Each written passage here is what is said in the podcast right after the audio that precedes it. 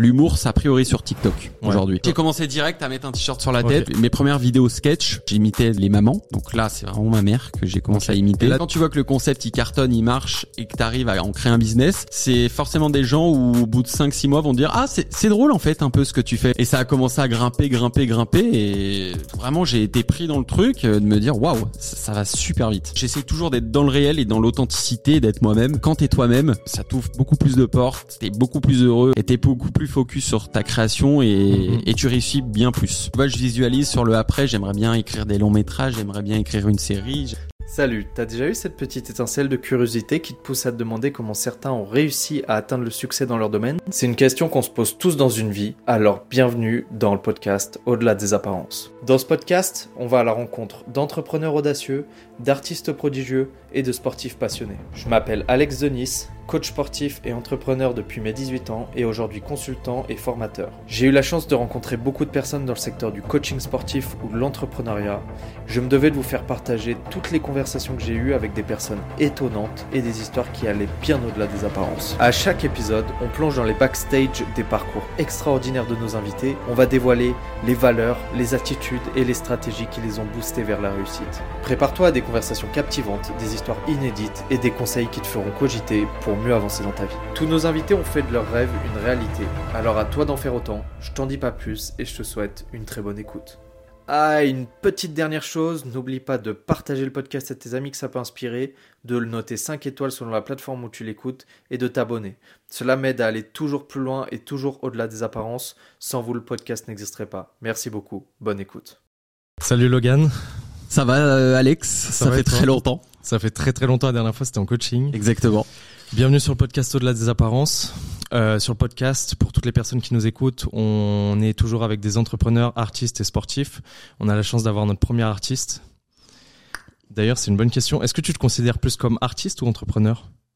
Euh, Ou les deux? Ouais, bah les deux, exact. Enfin ouais, les deux plutôt. Ouais. Parce que ouais, je m'investis autant dans ma vision euh, de mon entreprise que sur ma vision euh, carrière, euh, artiste, euh, créativité, etc. Mais euh, mais je focus beaucoup plus sur ma créativité. hein. Le- Beaucoup plus sur la créativité Ouais, voilà. Je, je vais regarder d'un œil, Ok. prise du dessus, la vision un peu globale de ma société, de mes prévisions, ce que je vais faire, ce que je vais, euh, ce que j'ai envie de faire rentrer comme argent. Ok. coup. Mais euh, mais je focus quand même créativité parce que si si tu fais trop focus entrepreneuriat, euh, t'es plus un artiste. Ouais, ouais, du coup, t'as quand même une Voilà. majorité. Non, et puis j'ai une équipe qui gère aussi toute cette partie-là. euh, ok, tu vas nous expliquer un petit voilà, exactement. peu. Euh, du coup, pour résumer, pour les personnes qui ne nous connaissent pas, je t'ai introduit euh, où tu m'as dit, enfin, en gros, que t'es Logan, entre guillemets. Ouais, On t'appelle Log5 sur les réseaux sociaux. Ouais. T'es suivi par 4 millions de personnes, si je dis Un peu près sur Instagram, environ. TikTok. Ouais, ça fait ça à peu près. Voilà, c'est ça. Est-ce que tu peux te présenter un peu plus? Et euh, souvent, les personnes sur les réseaux sociaux, et c'est ce que j'ai entendu souvent de mon entourage, ils t'identifient avec deux avatars, un avatar euh, féminin, un avatar masculin. C'est un peu ma, ouais, c'est un peu mon concept. Ouais. C'est ma, mon, mon- le yin et le yang, ange et démon, chez mes deux personnages. Mais comment tu veux que je me présente euh, Vraiment une présentation globale ou plus une présentation de ce que je fais? Sur les réseaux Bah, l'i- L'idée, présente-toi euh, déjà avec ce que tu fais sur les réseaux, parce que je pense que c'est les gens, comme, enfin, ils t'identifient comme Ouais. ça. Et après, on partira plus sur ton parcours avec Logan et comment c'est, enfin, comment t'es devenu entre guillemets Log5 sur les réseaux, ainsi de suite. Ok. Alors moi c'est Logan, euh, c'est Log5 sur les réseaux sociaux. Pourquoi Log5 Peut-être que c'est dans une de tes questions, je vais découvrir. Ouais, exactement. mais- C'est une des questions. Tu peux y répondre tout de suite si tu veux. Je peux y répondre tout de Ouais, suite? Ok. Donc Log5 parce que je m'appelle Logan, parce qu'on est cinq enfants, Ok. parce que mon prénom vient d'une série des années 80, l'âge de cristal. Et pour quand j'ai demandé à ma mère pourquoi je m'appelais Logan, elle m'a dit bah ça vient de cette série-là que je regardais petite. Et en fait c'est dans cette série des années 80 qui s'appelle l'âge de cristal. Ok. T'as Logan 5 et Jessica 6, c'est deux clones qui sont amoureux ou je sais plus trop quoi. Et du coup quand elle m'a dit voilà il s'appelait Logan 5 son son son blase de clone. euh, du coup quand j'ai créé mon ma première adresse mail pour MSN à l'époque, j'avais mis logan5@live.fr. Donc c'est comme ça que c'est devenu ça. Et euh, cinq enfants, il y en a trois nés le 5 juillet. Et je suis né un Ça, tu m'avais raconté en coaching. sur cinq enfants, et- il y en a trois qui sont nés le 5 juillet, pas de la même année, attention. Et, euh, et je suis né en mai, donc euh, 05. Donc du coup, le 5, il représente beaucoup de choses, c'est assez symbolique chez moi. Et, euh, et sur Instagram, bah du coup, euh, quand j'ai co- commencé à créer mon compte, je savais pas quoi mettre. C'est venu automatiquement Log5.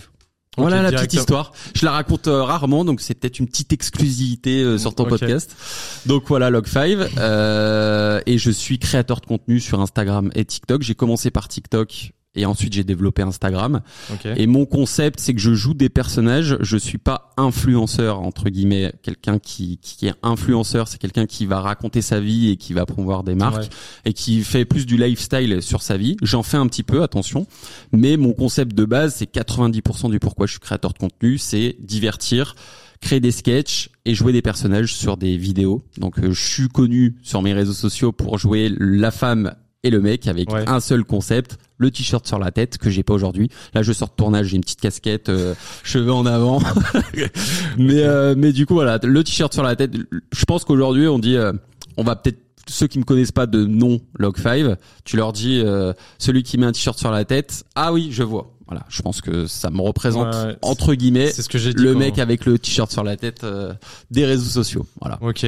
Et au niveau divertissement, comme tu disais, tu fais du divertissement et de l'humour. Mm-hmm. si on reprend ton parcours, sachant qu'on se connaît euh, d'avant vu que je t'ai eu en coaching. Il m'a eu en coach euh, ouais, de, de, de sport. en coaching de sport il y a deux ans et euh, avec une assiduité euh, ah, mais légendaire. Ah mais légendaire, oui, c'est vraiment légendaire. Non, en vrai, ça allait. Ça allait au début. Au début, c'était pas mal. tu sais que j'ai fait exprès de mettre un gros pull pour éviter que tu, tu juges, hein, parce que là, on a Monsieur Indestructible en face de moi. Moi, j'ai un gros pull XXL. on, en, on en discutera après.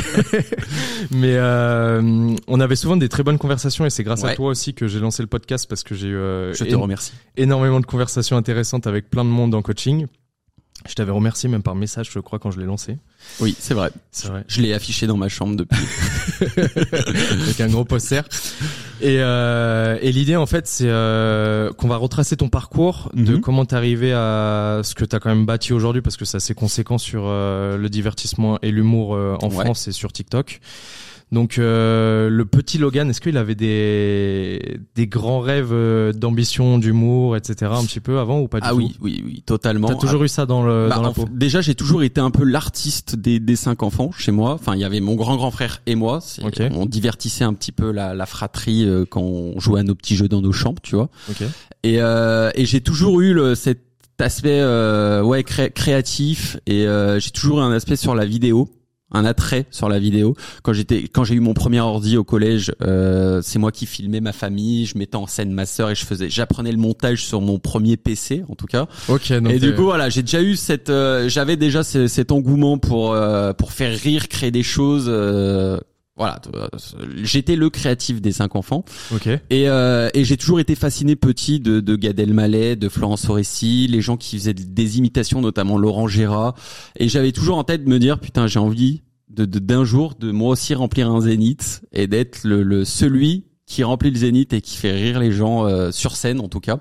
Donc j'avais ce, ce, ouais cet attrait pour la scène et euh, et de, de réunir plein de gens pour les faire rire et les divertir mais après je me suis jamais dit ça va devenir euh, une carrière euh, c'est d'en être là aujourd'hui je, je pensais pas du tout. Parce que moi c'était un rêve mais jamais je me suis je viens de la Savoie en plus je suis savoyard euh, petit patelin loin de la ville loin de des strass et des paillettes. Donc du coup pour moi c'était ouais quel kiff. Je j'idolâtre un peu ces artistes là mais si, si, je fais ça un jour pourquoi pas mais je me j'ai jamais fait d'études. Pour en tout cas amener à ça j'ai jamais fait jamais pris de cours de théâtre, jamais tout ça. Donc pour moi, c'était loin. C'était un rêve, mais très très loin. Ok, mais ça restait dans un coin de ta tête. Mais ça a euh, toujours été là, en tout cas. Et, euh, et j'étais tellement fasciné par le, la vidéo, la communication, euh, créer des choses, en tout cas, que du coup, j'ai fait mes études en communication. C'est ce que j'allais venir. Euh, justement. Voilà. Donc euh, mes petits oui j'avais aussi j'avais cet attrait. t'as toujours eu cette magie un peu voilà. ouais exactement. d'artiste. Ok c'est super intéressant. Et euh, justement quand t'es un artiste euh, où tu véhicules de l'humour ouais. c'est une grande question. Est-ce que t'as peur parfois de pas faire rire les gens? Euh, en fait, je me fais tellement confiance à mon écriture parce que j'écris tout ce que je fais. Ok. Et enfin, pas faire rire les gens. Oui, on se met, je me mets une pression dans mon écriture. Je sais d'avance qu'est-ce qu'il faut que je fasse. Il faut toujours qu'il y ait un rire, il y ait un sourire, il y ait un truc qui interpelle toutes les 4 5 4 5 secondes à peu près dans mes vidéos. Okay. Et ça au niveau de l'écriture, je me l'impose en tout cas de toujours être drôle toutes les 2 3 4 répliques, il faut qu'il y ait un truc qui qui, qui permet de, de, créer un rire, créer un sourire pour que les gens restent et restent jusqu'à la fin de la vidéo. Et toujours une chute à la fin. Donc euh, moi, je me fais tellement confiance à mon identité, en tout cas sur mes réseaux sociaux, que du coup, même si ça fait pas rire, moi, je ne poste jamais un truc qui ne m'a pas fait rire. Donc, si ça n'a pas, si ça a fait moins rire, si ça fait plus rire que je l'espérais, c'est pas grave. je me mets pas forcément de pression. Tant que moi ça me fait rire et tant que j'ai confiance en ce que je poste, je le poste. si moi la vidéo je la monte, je l'écris et au final le rendu il est passable, ça m'est déjà arrivé plein de fois. Ou je me dis bon, euh, voilà, euh, je la poste pas. Ouais, je vois tout ça. Parce que je j'ai un œil un peu euh, troisième degré sur moi parce que je me regarde comme si c'était des vrais personnages et je me regarde pas premier degré en mode je, je me regarde et je me juge moi-même. Je sais pas, c'est un peu bizarre, hein, c'est un peu. Ouais, ouais. non, mais je vois, je vois, j'arrive mais, mais en tout cas, voilà, je me regarde à la troisième personne et ce qui fait que du coup, non, je me mets pas forcément, je me mets pas forcément cette pression. J'essaye de toujours un step à chacune des vidéos parce que bon au bout d'un moment ça fait deux ans que j'en sors. Ouais, ouais bah et il faut toujours que celle que tu sors elle soit toujours un peu mieux que celle d'avant et du coup bah t'essayes de glow up à chaque fois la qualité le rendu qui soit plus pro t'essayes de rajouter des nouveaux trucs que t'as pas fait avant. Des nouveaux personnages. Voilà des nouveaux personnages euh, tu, tu, changes un petit peu le montage de temps en temps t'apportes une nouvelle une nouvelle idée que t'as jamais sortie sur tes réseaux. Mm. donc je vais mettre cette pression là surtout sur ça sur apporter toujours des nouvelles choses mais euh, pas forcément sur est-ce que ça va faire rire. Je me la pose jamais. Enfin, ok. Je me, je, me, je, le fais donc je sais que ça va faire rire, mais je vais pas doser. Euh... C'est là où tu différencies vraiment le facteur avec euh, un entrepreneur où entre guillemets il va tout calculer. Ouais. Et il va essayer de plaire aux autres. Là, tu plais à toi-même avant de plaire aux autres, tu vois. Bah pour moi, je pars euh, du principe où oui, on crée du divertissement, mais créer du divertissement, faut avant tout. Je suis le principal euh, rôle de ce divertissement. Donc, euh, si ça me plaît à moi, je le poste. Mhm. Si ça, si ça va moins plaire ou si ça va euh, plaire plus que, enfin, un tel ou un tel, ça après c'est c'est la réaction du public qui va regarder ton, ta création. Mais à la base, il faut que ça te plaise à toi. Oui. Après, t'as forcément des, en tout cas, au moins sur l'inspiration. Après, des fois, il y a des petites choses, même dans le business que tu fais, qui t'inspirent pas plus que ça. Genre, n'importe quoi, la compta, tu vois, des choses comme ça. Et encore, je m'y impose un petit peu. Euh, oui, c'est pas forcément le, la chose où je vais plus euh, m'attarder. Ok. Ça c'est sûr. Euh, du coup, pour revenir sur tes études en marketing, ouais. ça t'a appris des choses par rapport ah, oui. à Non, pas du tout. Si, si, si. Ah, si. Ah, si, si, justement. Ah bah pour moi, ça m'a beaucoup apporté. Sur le moment, je pensais même pas. Enfin, aujourd'hui, ce que je fais sur les réseaux sociaux, tout ce que j'ai puisé dans mes anciennes euh, expériences et mes, mes études, etc., ça m'a grave servi. Parce qu'aujourd'hui, j'ai un, je fais de la cré... enfin, je fais de la création, je suis créateur de contenu, mais euh, j'ai toujours un aspect pro sur ce que je fais. Ok. Donc euh, je vais, je Log5 c'est une marque, donc je me travaille comme une marque. Et donc quand tu gères une marque, t'as forcément tout ce que t'as appris en communication, en marketing, tu t'en sers pour développer cette marque. Ok. Donc voilà, faut, je fais souvent le lien entre Log5, la création de contenu moi-même, je joue l'artiste, et à la et à la fois Log5, la marque Log5, où je la développe comme une marque. Donc du coup, j'assimile les deux et ce qui fait mes vidéos. Je sais exactement, euh, j'analyse euh, mes, mes réseaux sociaux, j'analyse mon public beaucoup donc je vais beaucoup regarder mes stats, euh, qui, je cible. Donc euh, voilà, je travaille euh, tout ça comme une marque. C'est euh, faut faire le lien entre les deux. C'est assez drôle parce que quand on était en coaching à l'époque et que je te connaissais avec, euh, ah t'étais en en pleine ascension et je pense que tu l'es toujours, tu vois, enfin largement. Ouais. Et euh, j'ai l'impression que le discours que tu as là aujourd'hui comparé à l'époque, ouais. il s'est passé quoi deux ans? Ouais, à peu près. J'ai l'impression que là tu as une structure, tu as vraiment un bagage, tu vois, tu me dis euh, Log 5 c'est une marque, ouais, c'est beaucoup plus solide et euh, c'est vraiment beaucoup plus solide qu'auparavant, tu vois, il y a deux ans en arrière, donc c'est vraiment intéressant. Bah j'ai bah à force voilà, tu rends ton truc plus pro donc Puis forcément consolidé ta voilà, t'as du euh, recul, euh, t'as plus d'expérience, t'arrives mhm. à Paris, c'est aussi une autre ville parce que j'habitais à Lyon avant. Et c'est vrai que ça a eu mais mais ouais, il y a il y a vraiment le mix entre personnalité publique, l'artiste et euh, Log5 la marque que tu mixes. Et du coup bah faut se travailler comme une marque. Faut se renouveler comme une marque. Il faut travailler ses vidéos comme si c'était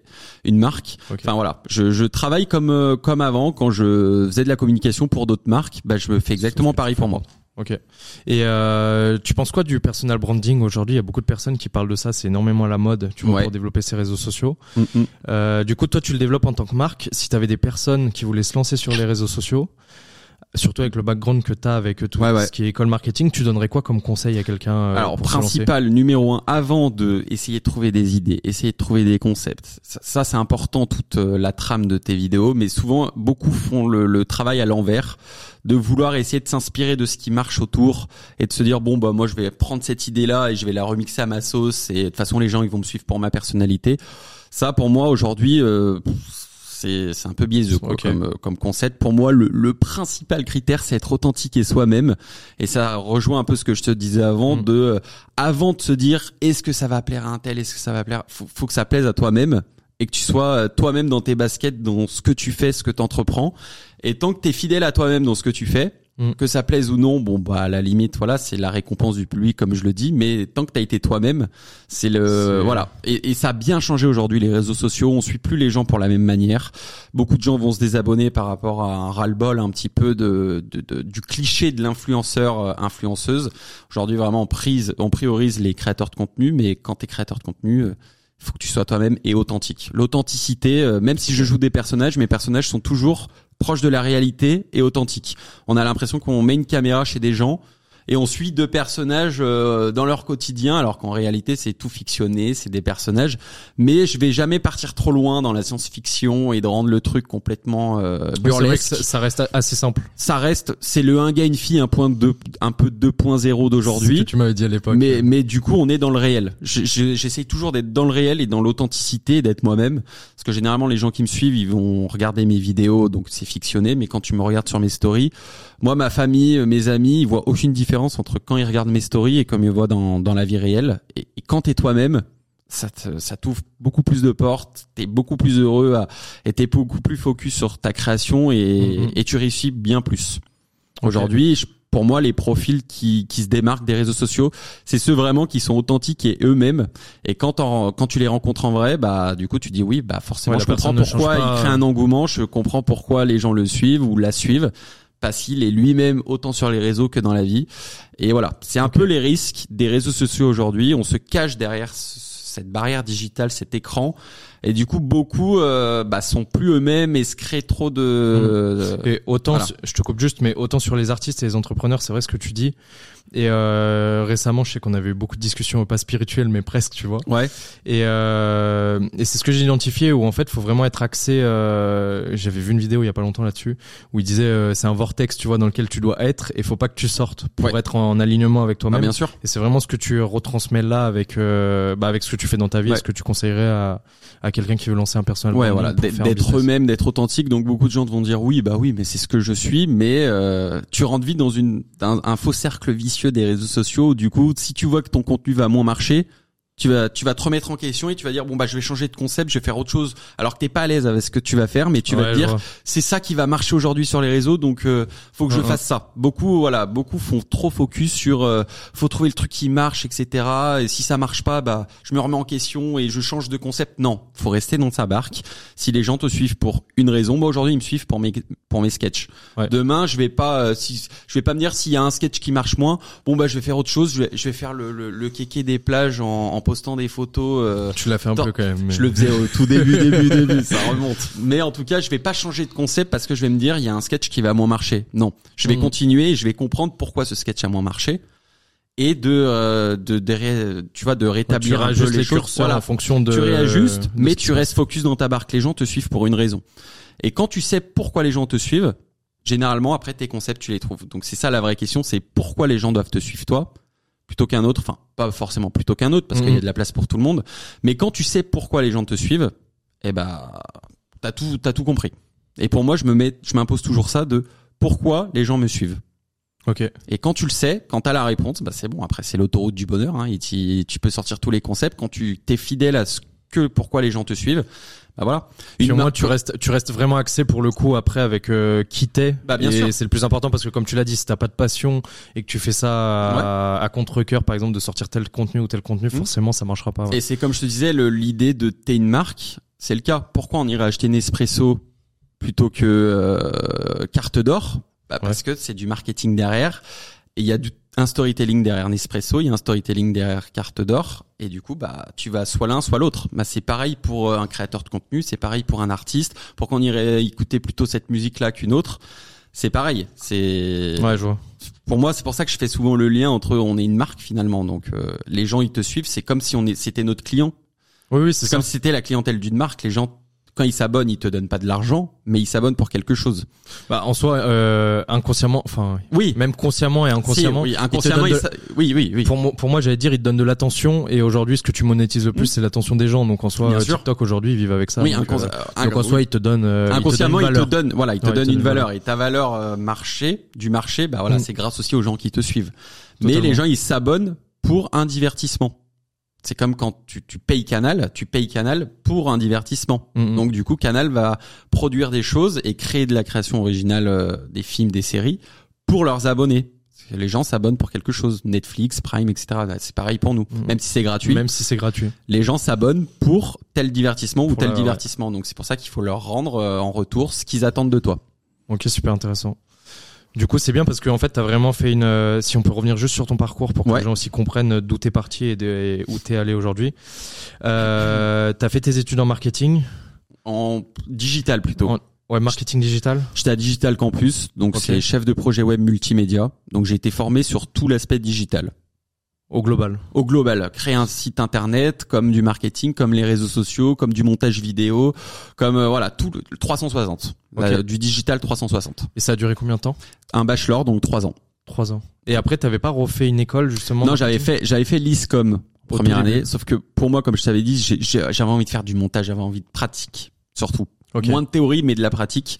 Et du coup, j'étais en programme grandes écoles à l'ISCOM. C'était beaucoup trop de théorie, de savoir. Enfin, c'est intéressant la théorie, mais pendant un an, j'ai fait presque aucune pratique et j'ai arrêté. Je me suis dit non, j'ai envie de faire donc le temps de, de me retrouver quelle école j'ai vraiment envie de faire. J'ai bossé un an avec mon père euh, dans ses restaurants, donc ça m'a aussi permis de mettre de l'argent de côté euh, et de comprendre aussi euh, la vie. Hein. Quand, quand t'es jeune et que t'es en restauration, bah tu comprends vite la, la, la, valeur du travail entre guillemets. Et tes parents, c'est des entrepreneurs aussi ou pas du tout? Mon père, ouais, ma mère non, mais mon père ouais. Ok, donc t'as toujours eu un peu. oui, bah mon père, oui, il a voilà, il a créé ses restaurants, il en ouvert un deuxième, un troisième, il a ouvert une usine à pâtes et, et après il a acheté des immeubles, des machins. Donc voilà, c'est un auto-entrepreneur. Ouais. ouais donc tu as eu un petit background. Ah bah bien sûr, j'ai toujours l'exemple de mon père qui euh, entreprend des choses euh, pour créer de pour créer de l'argent. Ok. Donc oui, j'avais, mais c'est voilà, c'est. Et, du coup là tu euh, entres en école, de, enfin tu fais tes trois ans en marketing. Ouais. En parallèle, tu commences les réseaux sociaux ou pas du tout? Oui, ouais. ouais. J'ai euh, bah j'ai fait des stages en radio.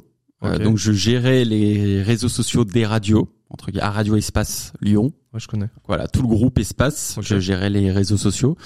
Et, euh, et après, bah, j'étais en agence de communication, donc euh, alternance, stage, et j'ai toujours été dans le digital, mais pour d'autres d'autres marques. Et en parallèle, bah ouais, j'ai commencé les vidéos. Donc au début, tout début vraiment 2019-2020, je faisais le kéké des plages, hein, euh, rien d'intéressant. Encore une fois, voilà, pourquoi les gens te suivent? Juste parce que t'es beau. Euh, enfin, c'est subjectif. voilà. Pour ceux qui, voilà, t'as une gueule qui passe et tu, tu crées un peu de, de conneries, donc les gens te suivent, te donnent un peu de force mais euh, c'était pas fort enfin c'était même pas moi-même parce que du coup euh, voilà je faisais le kéké je suis pas du tout comme ça dans la vie donc encore une fois comme je te dis voilà tu, tu en plus, un autre en plus je te connais c'est vrai que ça a rien à voir donc tu vois euh, donc tu joues un autre personnage voilà pour pour essayer de créer enfin voilà t'es t'es jeune donc du coup ça te fait plaisir de plaire aux filles donc du coup t'en surjoues sur tes réseaux enfin bref ça voilà oui puis après t'es t'étais jeune aussi oui bah ouais ouais j'étais dans mes études donc pas du tout le recul que j'ai aujourd'hui à 26 piges quoi ouais. mais mais du coup voilà et, euh, et mes potes au bout d'un moment m'ont dit bon t'en as pas marre de faire le kéké des plages euh, sur tes réseaux sociaux, tu veux pas faire euh, du divertissement, créer des trucs que tu fais parce que dans notre groupe de potes c'est toi l'animateur de camping, c'est toi qui fais rire. Pourquoi tu tu puisses pas dans ça pour pour faire ça? Mais inconsciemment j'ai toujours eu ce recul de me dire l'humour c'est dans l'aspect privé, je fais rire mes potes, je fais rire les gens qui me connaissent, mais jamais je me suis dit ouais je vais peut-être puiser dans ça pour euh, finalement divertir les gens. Et ça rejoint ce que j'ai toujours eu en tête quand j'étais justement petit, et, et c'est quand euh, justement c'est quoi ce cette prise de conscience tu vois un moment où ça t'a fait basculer tu t'es dit euh, bah ok c'est peut-être pour moi c'est TikTok c'est TikTok quand ils ont été quand ils ont racheté Musicali à l'époque Bon, pendant un an, il y a eu le confinement et tout. je faisais le kéké, j'étais pas posé sur mon truc de ce que je voulais faire. Et au bout d'un moment, bon, J'en avais ras le cul de, de faire euh, de faire des le kéké. J'avais quand même réussi à avoir 100 000 abonnés. C'est ce que j'avais demandé. En fait, tu postais quand même à outrance pour. Ah ouais. Euh, bah, je postais au minimum 4 5 fois par semaine. Euh, des trucs, mais voilà. Parce que moi, je te connais, je te connaissais pas d'avant. Non, voilà. mais je postais des trucs lambda comme quelqu'un qui va utiliser Instagram ou TikTok aujourd'hui sans concept, sans être créateur de contenu. Bah voilà, tu postes tout et n'importe quoi, mm. tu fais des trends, etc. Mais du coup, tu avais déjà quand même les métriques et la connaissance du des réseaux sociaux bah, pour bien sûr, comment ça fonctionne. Mais grâce, même en faisant ça, j'ai réussi quand même à avoir plus de 100 000 abonnés. Sauf qu'au bout d'un moment, j'ai dit bon bah j'arrête de faire tout ce que je faisais, mais j'ai quand même ces 100 000 abonnés là. Donc faut bien peut-être que ça va m'ouvrir d'autres choses et j'ai commencé à me dire peut-être finalement que euh, ça peut être mon deuxième taf de me dire bon je vais gagner deux trois petits sous avec donc je vais le rendre un peu plus pro et de faire rire parce que TikTok il priorisait là-dessus. On, on, au départ, euh, TikTok, c'était connu pour euh, la danse, les playbacks, etc. Et il y a eu de plus en plus euh, de, de gens qui sont arrivés pour pour faire rire, créer du divertissement, humour. L'humour, ça priorise sur TikTok aujourd'hui. L'humour est vraiment le, le truc numéro un. C'est ce que tu m'avais dit. On vient pour rigoler sur TikTok. Je me rappelle en coaching ce que tu me disais sur la partie coaching où tu me disais Alex fais de l'humour, fais de l'humour. Ouais. Et en soi c'était pas bête, mais je t'avoue je me sentais pas de faire ça, tu vois. Donc faut, faut avoir les, faut avoir les couilles entre guillemets euh, de, de le faire. Après je pense ça, ça, tu peux passer outre, mais je sais qu'à terme je me, je me voyais pas entre guillemets être un peu plus connu sur les réseaux sociaux pour ça, tu vois. Non mais il faut être à l'aise, faut, faut aimer être à l'aise et faut, déjà être comme ça dans, dans la vie, euh, voilà. Et donc, euh, bah, j'ai commencé et comme euh, j'adore jouer des personnages, notamment les personnages féminins, j'adore imiter ma mère, j'adore imiter ma sœur, j'adore imiter mes potes meufs. Bah, voilà. D'où ça devient ça? C'est que tu chambrais ta mère, tu vois, par exemple, ou des bah, choses on l'a, On l'a tellement, ouais. On, je pense que sur les cinq, même les cinq, on connaît ma mère par cœur sur le bout des doigts, tellement on l'a observé et analysé. Et du coup, bah, inconsciemment, on l'a toujours un peu imité tu vois petit euh, quand on a grandi adolescent on l'a toujours un peu imité. Sauf que moi bah voilà j'ai j'ai puisé dans ça et j'adore imiter ma sœur j'adore imiter mes j'observe trop les gens aussi. C'est un, un, côté où je suis très observateur. Donc à force d'analyser bah je puise tout et du coup je j'essaye chez moi de, de de rentrer dans un personnage du bout des doigts. Et du coup l'agente féminine m'inspire particulièrement. Ok et bah je me suis lancé quoi, je me suis dit j'ai commencé euh, step by step, tu vois, j'ai hum, j'ai mes premières vidéos sketch, c'est imiter euh, j'imitais les les mamans. Donc là, c'est vraiment ma mère que j'ai commencé à imiter. Et là, du coup, tu avais commencé un peu avec le modèle où tu mettais un t-shirt. Ah, j'ai commencé direct à mettre un t-shirt sur la tête. Et, le regard des gens, sachant que là, tu avais déjà de l'exposition et tout ça. Euh, ah, bah, je suis passé surtout, comme je te disais, du kéké des plages d'un coup à celui qui débarque du jour au lendemain en faisant rire, en créant des sketchs, euh, tu vois. Donc il y avait vraiment sans transition, il y a et, eu aucune transition. Et toi, tu l'as vécu comment euh, Ah bah très bien, parce que je pense que les réseaux sociaux aussi aujourd'hui, quand t'es un peu connu sur les réseaux, même au début quand t'as peu d'abonnés, t'as un recul sur toi-même. Bah, faut savoir le faire aussi encore une fois. T'as un recul sur toi-même qui fait que tu t'en fous du regard des autres. Donc, pour moi, en tout cas, les réseaux sociaux, ça t'aide.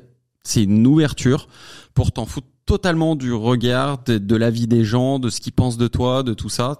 vraiment, tu prends beaucoup de recul sur ça. Je te dis ça parce que t'as je pense que tu l'as vu en marketing. Ouais. Mais euh, t'as peut-être euh, ou les gens qui veulent se lancer, t'as 90, 95, peut-être 99% des gens qui sont bloqués au début avec ça. Ouais. Mais ah vraiment. Bah, mais comme dans la vie réelle. Et comme dans la vie réelle, c'est vrai. Ça, ça rejoint la vie réelle. Tu fais, moi, mais mon, mon petit, mon grand frère, il est très drôle mais c'est pas pour autant qu'il sera jamais à l'aise devant une caméra parce qu'il va faire rire ses frères et sœurs et ses amis mais tu le mets dans un groupe qui connaît personne tu vas te dire oh il est il ouais bon il est il est triste quoi. Alors que c'est le mec le plus drôle de France tu vois à mes yeux. Sauf qu'encore une fois dans la vie réelle comme sur les réseaux sociaux faut s'en foutre du regard des gens. Et alors vraiment moi j'en ai rien à foutre. À aucun moment je me, je me suis dit qu'est-ce que les gens vont penser que je j'imite une femme, je mets un t-shirt sur la tête. Vraiment ça m'a. Non mais c'est c'est une vraie question. ah ouais, c'est une vraie question ah parce, que je pense que. Non mais beaucoup le feraient jamais parce que. ça 99,9% le sûr. pas. Tu vois, je mais oui, mais surtout qu'on est dans les clichés. Donc quand t'es un homme bah tu sais tu tu brises un petit peu ta virilité et tu vois tout, cet aspect un peu Lego masculine.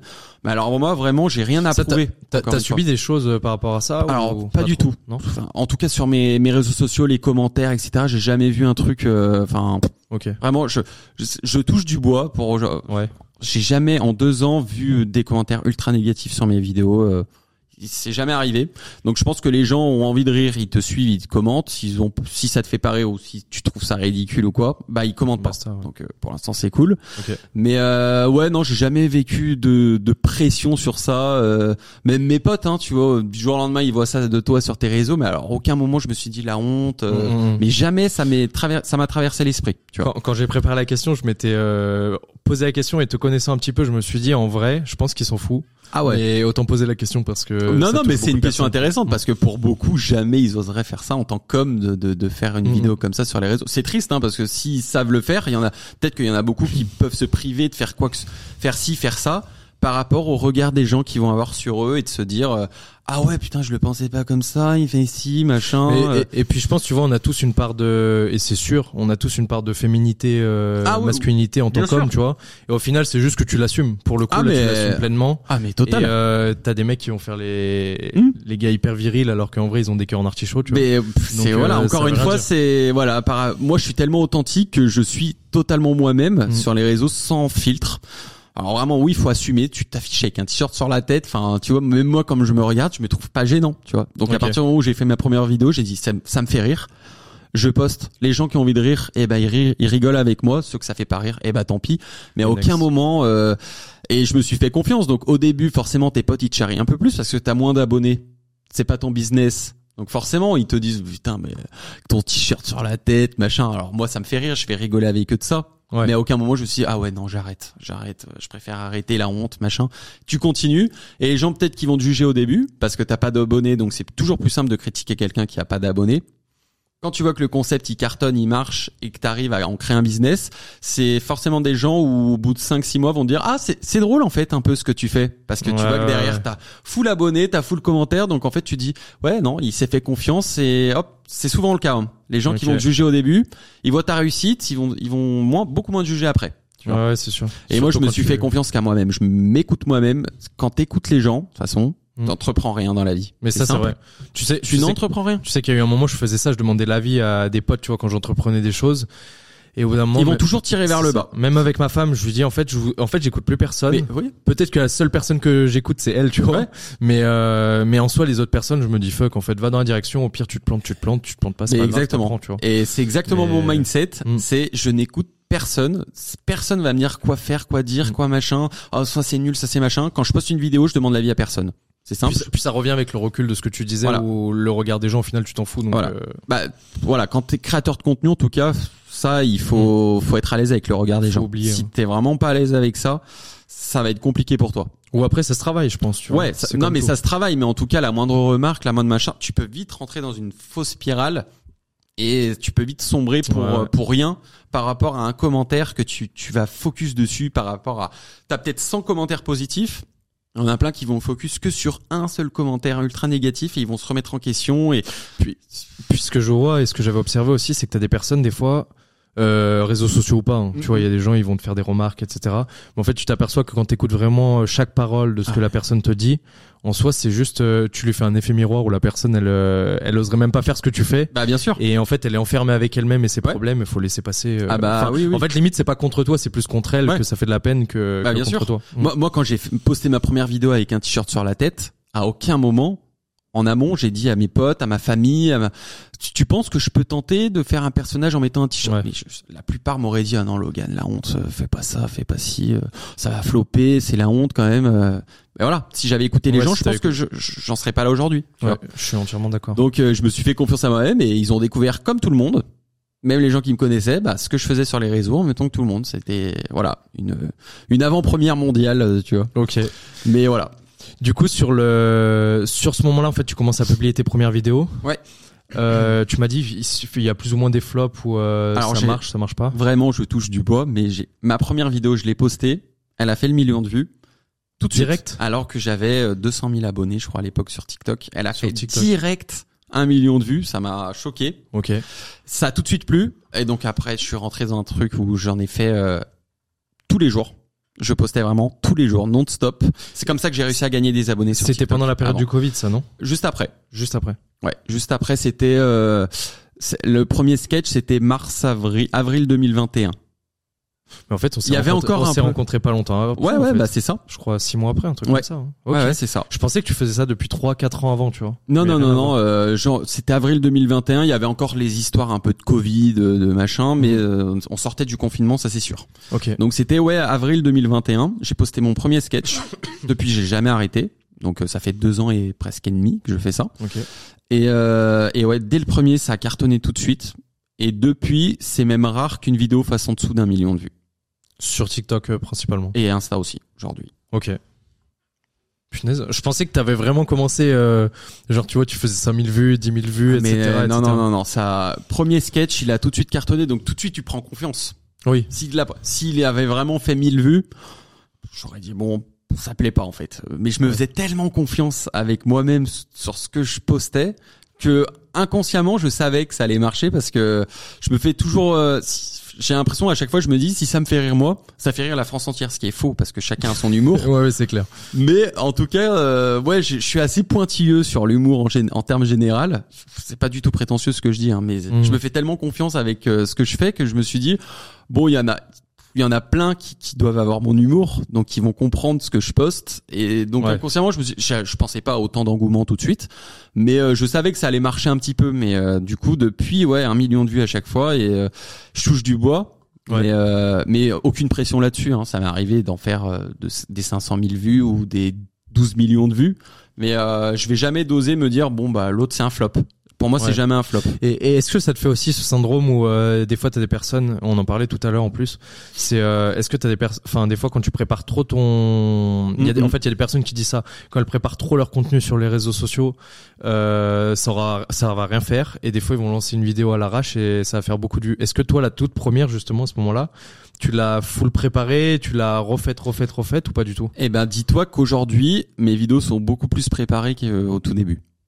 Parce qu'au tout début, euh, pendant peut-être un an, rien n'était scripté, rien n'était écrit à l'avance. C'est vraiment, je partais d'une idée de me dire, euh, euh, je vais imiter, ouais, la fille quand c'est son jour de règle. Donc je pars d'une idée. Ouais. Je me dis bon, elles sont comme ci, elles sont comme ça. je vais, mais sauf que tout de suite, je me lance la réplique. Et ce que je faisais avant, je tournais tout sur TikTok directement. Et donc euh, je me lançais la réplique euh, en me disant comment je commence cette vidéo là bonjour de règle. Ouais elle va arriver en disant euh, elles sont où elle est où la télécommande? Donc je mets le t-shirt sur la tête je mets ma caméra. Elle est où la télécommande? Je coupe j'enlevais je faisais le mec je me répondais hop et je faisais un, un ping pong et instant enfin je veux dire et instantané. C'était de l'impro total même parce que moi j'ai toujours pensé en fait je me suis dit et je crois qu'on en a, je t'en parlais des fois, euh, mmh. je me rappelle, je t'envoyais un peu les scènes de ménage que je vivais, que je suis en coaching. Et je me disais, en fait, peut-être que tu t'inspires des fois des couples de tes amis ou, ah, si, oui, des choses comme ça. Je m'inspire de ce que je vois autour de moi, mais en tout cas, rien n'était scripté et c'était vraiment de la full impro pendant un an, j'ai fait ça. Et maintenant, aujourd'hui, quand je regarde mes vidéos d'avant, je me dis, ouais, on voit que c'était de l'impro, rien n'est préparé, c'est brouillon. Mais bon, TikTok à l'époque, c'était aussi comme ça, c'était de l'instantané pur et mmh. dur. Donc on postait des choses comme ça et ça marchait euh, déjà à l'époque. Mais euh, après il y a de plus en plus de personnes aussi. Voilà, donc du coup après, sauf que je voulais, euh, c'est à partir du moment où je me suis dit bon, faut que je trouve que mes sketchs, ouais, ils se finissent jamais par une bonne chute. Il y a peut-être des moments où c'est, tu vois, il y, avait, pas ce que je te disais tout à l'heure de toutes les trois quatre répliques, il faut qu'il y ait un truc qui se passe. Puis, je crois que j'ai regardé une vidéo en plus tout à l'heure dans le train là en venant et et c'est vrai que ça m'a, c'est vrai que maintenant avec le recul je l'avais pas analysé. Tu vois, si aujourd'hui tu compares une vidéo d'avant vs aujourd'hui, tu vois, je suis en train de réfléchir maintenant et c'est vrai que sur la dernière vidéo, tu vois, tu m'as tenu en haleine jusqu'à la fin. Et à la fin, limite, j'avais envie de voir plus, tu vois. alors qu'avant, ça me faisait pas ça. Bah aujourd'hui, voilà. Aujourd'hui, je crée mon, contenu comme ça. Faut toujours qu'il y ait un truc à la fin. Faut que il y ait des changements de plan parce qu'aussi pendant un an je faisais des vidéos sur TikTok quand j'ai commencé mes sketchs où il y avait qu'un seul plan fixe dans ma chambre et ça changeait jamais. Donc même si je me répondais à moi-même, il y avait toujours le même plan au bout d'un moment, je me suis dit bon, j'ai envie de mm. rendre pro mon contenu et donc différents plans, de rendre la chose un peu plus euh, scriptée, mieux filmée. Euh, je suis sorti de, j'ai plus filmé avec TikTok, j'ai filmé directement avec mon téléphone euh, de la vraie caméra et je voulais vraiment voilà de glow up mon contenu quoi. Mais, mais aujourd'hui, oui, c'est tout est bien travaillé je garde quand même en tête que quand je poste, j'aime que les gens se disent est-ce que c'est scripté, est-ce que c'est de l'impro? Parce que bah, je veux toujours rester dans le réel. Donc du coup, on n'a même pas forcément l'impression de tout le travail qu'il y a derrière et j'ai pas envie que les gens se rendent compte du travail qu'il y a derrière. c'est un peu une pression que je me mets de toujours rester dans le vrai, dans le mm. l'authenticité du truc. C'est pour ça que je voulais te poser des questions euh, aujourd'hui pour euh, pour savoir un petit peu plus justement comment tu préparais. Limite, tu vois tes journées, comment tu les orchestrais. Mm, j'ai mm. l'impression que c'est très protocolaire du coup. Euh, même pas. Même pas. C'est euh, et en plus c'est vraiment sur en, flux tendu tout le temps. Ah ouais. que j'ai jamais de stock. Donc euh, là aujourd'hui, euh, j'ai rien à poster pour demain ni pour le reste de la semaine. C'est vraiment toujours en flux tendu tout le temps, non-stop. Et après, si, si tu, enfin, je pense de toute façon avec la créativité, si euh, si tu crées trop d'avance, peut-être que tu aurais pas assez d'inspi, c'est euh, difficile des fois, tu sais, quand ton, ton, enfin, ton état d'esprit n'est pas mis sur ta créativité. Des fois, t'as beau euh, te mettre devant ton PC, tu veux écrire un truc, ça marche pas du tout. Tu bah vois. voilà, bah ouais. tout ce que je, mon quotidien, il va être surtout de puiser des idées à droite à gauche, d'écrire, de, de penser, euh, voilà, écriture surtout. Mmh.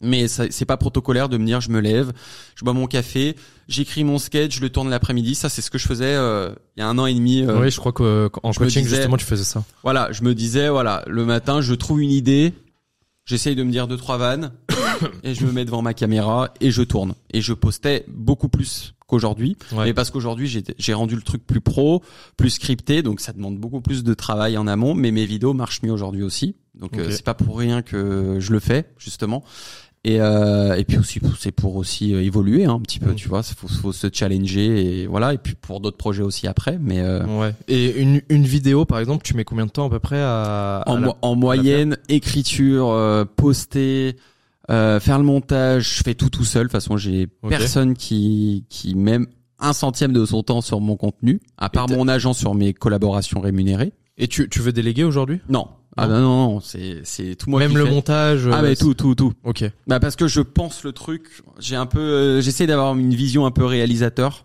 où je sais exactement quel plan avoir quel montage quel rendu quelle musique mettre à tel moment tel truc tel effet. Si je le délègue il, faudrait il quatre copies doubles de détails de tout ce qu'il faut faire. Alors vraiment une perte toi-même pour l'instant ouais. et euh, je pense que ouais tout réuni ouais faut six six bonheurs euh, six bonnes ouais Ouais, donc en fait, quand tu fais en flux tendu, euh, ouais, si ça te prend 6 heures déjà dans la journée. Bah, c'est presque, une euh, journée de travail, euh, journée de travail. Voilà, tu vois, mais sauf que j'ai pas d'heures. Euh, je me lève tous les matins. Alors ça, c'est, ça, on peut rentrer dans le piège de pas se lever, de de se lever à 14 heures, machin. Alors moi, pas du tout. C'est peut-être aussi la vieillesse d'avoir 26 ans et de me lever tout seul sans réveil. T'as toujours été sage quand même. Ouais, ouais, je me suis toujours levé sans réveil. donc ouais, de 8 heures, 9 h 30 je prends mon temps. Mais aujourd'hui, tu vois, avant, je sortais une vidéo par jour Aujourd'hui beaucoup moins parce qu'il faut de l'idée après deux ans et demi. Il faut et plus tu sors, plus au bout d'un moment bah tu puisses tout ton ton ton puits d'idées et de, de créativité. Quand tu puisses trop, bah après t'arrives à vite la, la page blanche et j'ai plus d'idées. Tu vois, si tu postes trop rapidement, mm. euh, tu, tu rentres vite dans un truc de. Ouais, c'était syndrome de la, fin, de la page blanche. Voilà. Blanche, ouais, mais c'est un peu ça. Mais, mais c'est pour savoir si tu l'avais aussi des fois de temps en temps. Ah oui, bah à des moments tu dis putain, j'ai j'ai tout fait quoi. De quoi je vais parler? Mm. Et tu, tu sors, tu vois tes potes, tu, tu vis tel truc et ah on te raconte un truc, tu vis un truc toi personnellement, tu dis ah ouais putain et voilà. Et en fait ça revient vite. T'as toujours un t'as toujours un truc. Mais moi d'une ampoule, je peux partir de une idée d'ampoule qui se met mal au, au, au plafond et j'en crée tout un sketch. Je vais partir d'une idée à la con des fois pour créer tout un truc, tu vois. Et t'as toujours eu cette facilité à, à créer, comme tu disais en fait depuis que t'étais tout petit. Euh... Bah, je pense que ouais, j'ai, je déborde de créativité et j'ai, j'adore créer des choses. Et c'est vraiment ça me, ça, ce qui me prend en trip aujourd'hui, c'est vraiment de créer des choses et de les mettre en lumière sur ma vision de comment j'ai envie de la créer. Ouais, je vois. C'est pour ça que ouais, je délègue rien et puis je suis, je suis assez, euh, ça va, je m'en sors très bien le gérer tout seul aujourd'hui. Mais ouais, trois, trois vidéos max par semaine aujourd'hui. Ok. À peu près. Après, tant que faut, enfin, vaut mieux faire de la qualité que de la quantité si c'est mal fait. Euh, non, non, puis, oui, oui. Puis au, début aussi, je postais tous les jours. C'était aussi pour euh, gagner en abonnés et gagner en visibilité, en notoriété, euh, ouais. et puis que ça, ça devienne un business aussi par la suite. Ouais, donc ça, t'as vraiment calculé quand même le, le fait de déployer, bah, de comment déployer, etc. Je connaissais les, les travers de TikTok au à tout leur au, tout début de l'application, mmh. je savais qu'il fallait poster tous les jours, être tout le temps présent, non-stop. Donc ma pression était, il faut que je sois présent tout le temps, tout le temps, tout le temps. Et ça a marché une fois, deux fois. Je me suis dit, bah, où est-ce que ça va m'amener? Ouais. Donc j'ai posté, j'ai posté, j'ai posté, j'ai grimpé en abonné, en abonné, en abonné. Aujourd'hui, je poste beaucoup moins parce que maintenant que je suis présent, on sait qui je suis, je suis implanté sur le marché oui, de créateur de contenu. Donc du coup aujourd'hui quand tu es implanté, bah tu tu travailles plus ton contenu pour euh, que les gens te suivent toujours. Mm. Ça a peu ça a un peu changé de cap. Mais aujourd'hui, j'ai aucune pression de d'abonnés, de gagner en abonnés. Alors ça vraiment, c'est pas du tout ce que je me dis dans ma tête quoi. Après de toute façon avec le bagage que tu as là, euh, tu peux être un peu plus safe là-dessus. Ouais, non, puis, enfin, sur, ouais, mais parce que cherches encore l'exploit. Mais parce que il y en a peut-être pour beaucoup, ça va être leur objectif de euh, gagner en, en abonnés à tout prix, d'atteindre 3, 4, 6, 7 millions. Aujourd'hui, je pense que j'ai 7 millions ou 3 millions sur TikTok, je vraiment ça changera rien. Ah ouais, c'est pas du tout mon objectif de gagner en mm. abonnés, les abonnés ils viennent par rapport à ta création de contenu de toute façon. C'est simple. Donc focus sur ta création de contenu et ça, c'est la récompense qui vient après. Donc je focus surtout sur rendre pro les choses pour le travailler le après ouais. et de quand tu sors des réseaux, qu'est-ce que tu vas produire comme contenu hors de tes réseaux sociaux et c'est pour ça que je le rends plus pro aujourd'hui. Mais je focus pas du tout sur le nombre d'abonnés. Je vais regarder mes stats de vues, etc. Mais euh, pour moi, voilà, faut que je sois fidèle à moi-même et que je m'amuse surtout. Voilà, faut que je m'amuse. Euh, voilà, pour moi, c'est même pas un travail, c'est c'est ma passion de créer des choses, en fait, de rigoler, de, de euh, voilà, de hmm. faire rire les gens. Et quand tu vois que plein de gens rigolent, plein de gens commandent, plein de gens te, te suivent, du coup, parce que quand tu vois la récompense, bah ils te suivent forcément. Mais je vais pas mettre un focus objectif. Euh, un million d'abonnés euh, sur Instagram en décembre 2024. Enfin, non, pas du tout ça. Alors ça, vraiment, c'est pour ça que je quantifie pas mes objectifs je quantifie plutôt ma créativité. C'est un peu bizarre, mais. Ouais, je vois, je vois. Donc c'est pour ça que je suis auto, je suis entrepreneur, mais euh, bah après moi je priorise tellement ma la créativité. Je pense quand t'es artiste, ta créativité elle prend le dessus ah sur euh, sur l'entrepreneur. Après comme tu dis, de toute façon ça va de soi si euh, c'est la récompense. Si ça plaît, ça tu peux le déployer. Mais si tu travailles tes réseaux sociaux en te dit, en te mettant des objectifs d'abonnés, c'est pas comme ça que tu grandis. Mm, mm faut faut prioriser. surtout sur la, la partie artistique. Ah ouais. Et aujourd'hui par exemple t'as enfin tu disais excuse-moi je vais juste revenir là-dessus avant. Sur la partie professionnelle tu disais que tu essaies de plus professionnaliser. Ouais. Euh, si on vient sur notre période euh, après Covid ou ça enfin plus ou moins après Covid quand ça a explosé. Ouais. Tu euh, là tu te rends compte que tu peux vivre de ça ou pas du tout? Euh, je vois un petit peu parce que tu commences à faire une vidéo, tu fais ton premier, ta première collaboration euh, rémunérée où t'as un petit chèque de 500 euros, tu te dis oh là super. Aujourd'hui c'est plus du tout, c'est bien plus que ça, tu vois. Mais jamais de la vie je me, je me serais vu à cette place aujourd'hui. Hein. Mes potes les premiers pourront te, pourront parler dans ce micro pour le dire, mais jamais de la vie, euh, jamais. Ouais, pas du tout. Je voyais le côté pro et je me suis dit bon bah je vais continuer, je vais voir. Je me rappelle, on avait ces conversations euh, bah en coaching, en séance de coaching. Je me disais bon bah je veux sortir une autre vidéo, c'est cool. Euh, putain, première collaboration que j'ai fait, c'est avec Canal Plus en plus, pour te dire. Grosse marque euh, implantée. Euh, je me suis dit waouh, quel truc de ouf quoi, tu vois. Mm. Et donc du coup je, je je fais cette collaboration et je me dis bon bah je vais continuer. Hein, Peut-être que ça va être 500 euros et demain ça va être 1000 bah et après, euh, et ça a commencé à grimper, grimper, grimper, et vraiment j'ai été pris dans le truc euh, de me dire waouh, ça, va super vite. Vraiment, ça va très très vite. Ouais, tu l'as. Mais je me rappelle, c'était au moment où on était en coaching que tu avais ce, cette phase de battement où t'hésitais. Euh, non, ouais, tu te rends pas compte et tu prends. Mais j'ai toujours quand même focus de. Il y en a beaucoup qui vont dire c'est éphémère. Prends tout ce qu'il y a à prendre et tu verras par la suite. Jamais j'ai pensé éphémère. J'ai toujours pensé long terme. Même au début, je refusais plein de collaborations parce que c'était pas en valeur du tout avec ce que je voulais faire, ce que je voulais être, alors qu'il y avait une somme d'argent à la clé. Parce que j'ai jamais fait ça à la base pour l'argent. J'ai mmh. toujours fait ça pour divertir les gens et de rigoler et de c'est forcément quand tu grandis bah après tu as le côté pro qui rentre et le côté business. C'est logique. Mais t'en as beaucoup qui vont dire je veux être influenceur, je veux être créateur de contenu pour l'argent, pour la fame, pour machin, tout ça. Moi ça a jamais été le les objectifs principaux de dans ma tête. Bah, là, avec notre discussion, ce qui est bien, c'est vraiment que tu prônes vraiment ça, où t'es, euh, tu restes dans ton axe, où t'es ah aligné, et t'es aligné avec toi-même, et ça bouge pas quoi. Euh, simple, encore aujourd'hui, même euh, maintenant, j'ai refusé aujourd'hui une collaboration par rapport à, alors qu'il y a un gros chèque, hein, tu vois, et c'est des belles marques mais parce que c'était pas en lien avec ce que j'ai envie de parler, ce à quoi je, mes abonnés me suivent, donc mmh. je l'ai refusé. Puis en plus, les, les, collaborations que tu fais en général, enfin surtout ces derniers temps, tu les travailles euh, énormément comme si tu faisais. Euh, bah pour moi, les gens me suivent. il faut que voilà, euh, ce soit ce soit implanté dans mes vidéos, mais qu'ils aient pas l'impression hum. que ce soit une collaboration commerciale et que tu le vois au bout d'une seconde. C'est vraiment, il faut qu'ils regardent une vidéo. Certes, celle-ci, elle est rémunérée, mais il faut pas qu'il y ait, tu vois, sur l'échelle, sur la balance, faut pas qu'elle ait moins de valeur. Hum que celle qui n'est pas rémunérée. Des, fois, on voit des trucs grossiers où la personne, euh, elle est au téléphone, elle dit euh, ah tiens, tu veux mon nouveau Samsung et c'est tout, tu vois. C'est pas, non, mais, c'est pas fou. Et ça rejoint ce que tu me posais comme question tout à l'heure de me dire est-ce que ça t'a servi tes études? Eh ben dans ce genre de choses, oui. Tu reçois un brief. Mon agent aujourd'hui, elle a aucunement besoin de, de, me briefer totalement sur les mandatories et les mots-clés, ce qu'il faut dire, machin. Je prends le brief, je l'analyse, je surligne les choses importantes à mettre en avant. À partir des, des choses à mettre en avant, je vais créer, je vais créer tout un, tout un script à partir de tout ce qu'il faut mettre en avant et, et, je me mets une pression sur la créativité, mais elle a pas besoin de revenir sur quoi que ce soit. Et généralement, même les marques, euh, elles me font jamais trop de retours. C'est tout de suite, euh, putain, waouh, le script, il est validé, tourne la vidéo.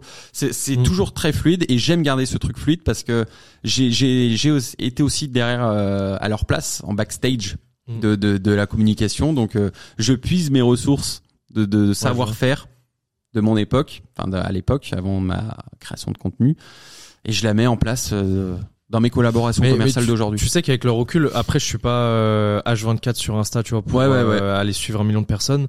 Et du coup, je, je connais pas tout le marché français non plus, mais c'est rare que je vois des collaborations aussi bien faites tu vois où là c'est réellement construit et tu je crois que j'ai vu un truc euh, je sais pas si on, non on peut pas en parler si de, non de café c'est de Longhi je crois ouais bah si bah, c'est la, la, vidéo que j'ai postée hier ouais. bah tu vois j'ai vu ça et je me suis dit en vrai ça passe tellement à travers que tu remarques pas. Ouais. Tu vois t'es là tu dis euh, ah, franchement c'est c'est vraiment bien fait. Mais et puis bah, faut en fait il faut j'aime être sur les réseaux pour pour apporter quelque chose de différent. Aujourd'hui mm. le marché de l'influence et de la création de contenu il est presque saturé en France.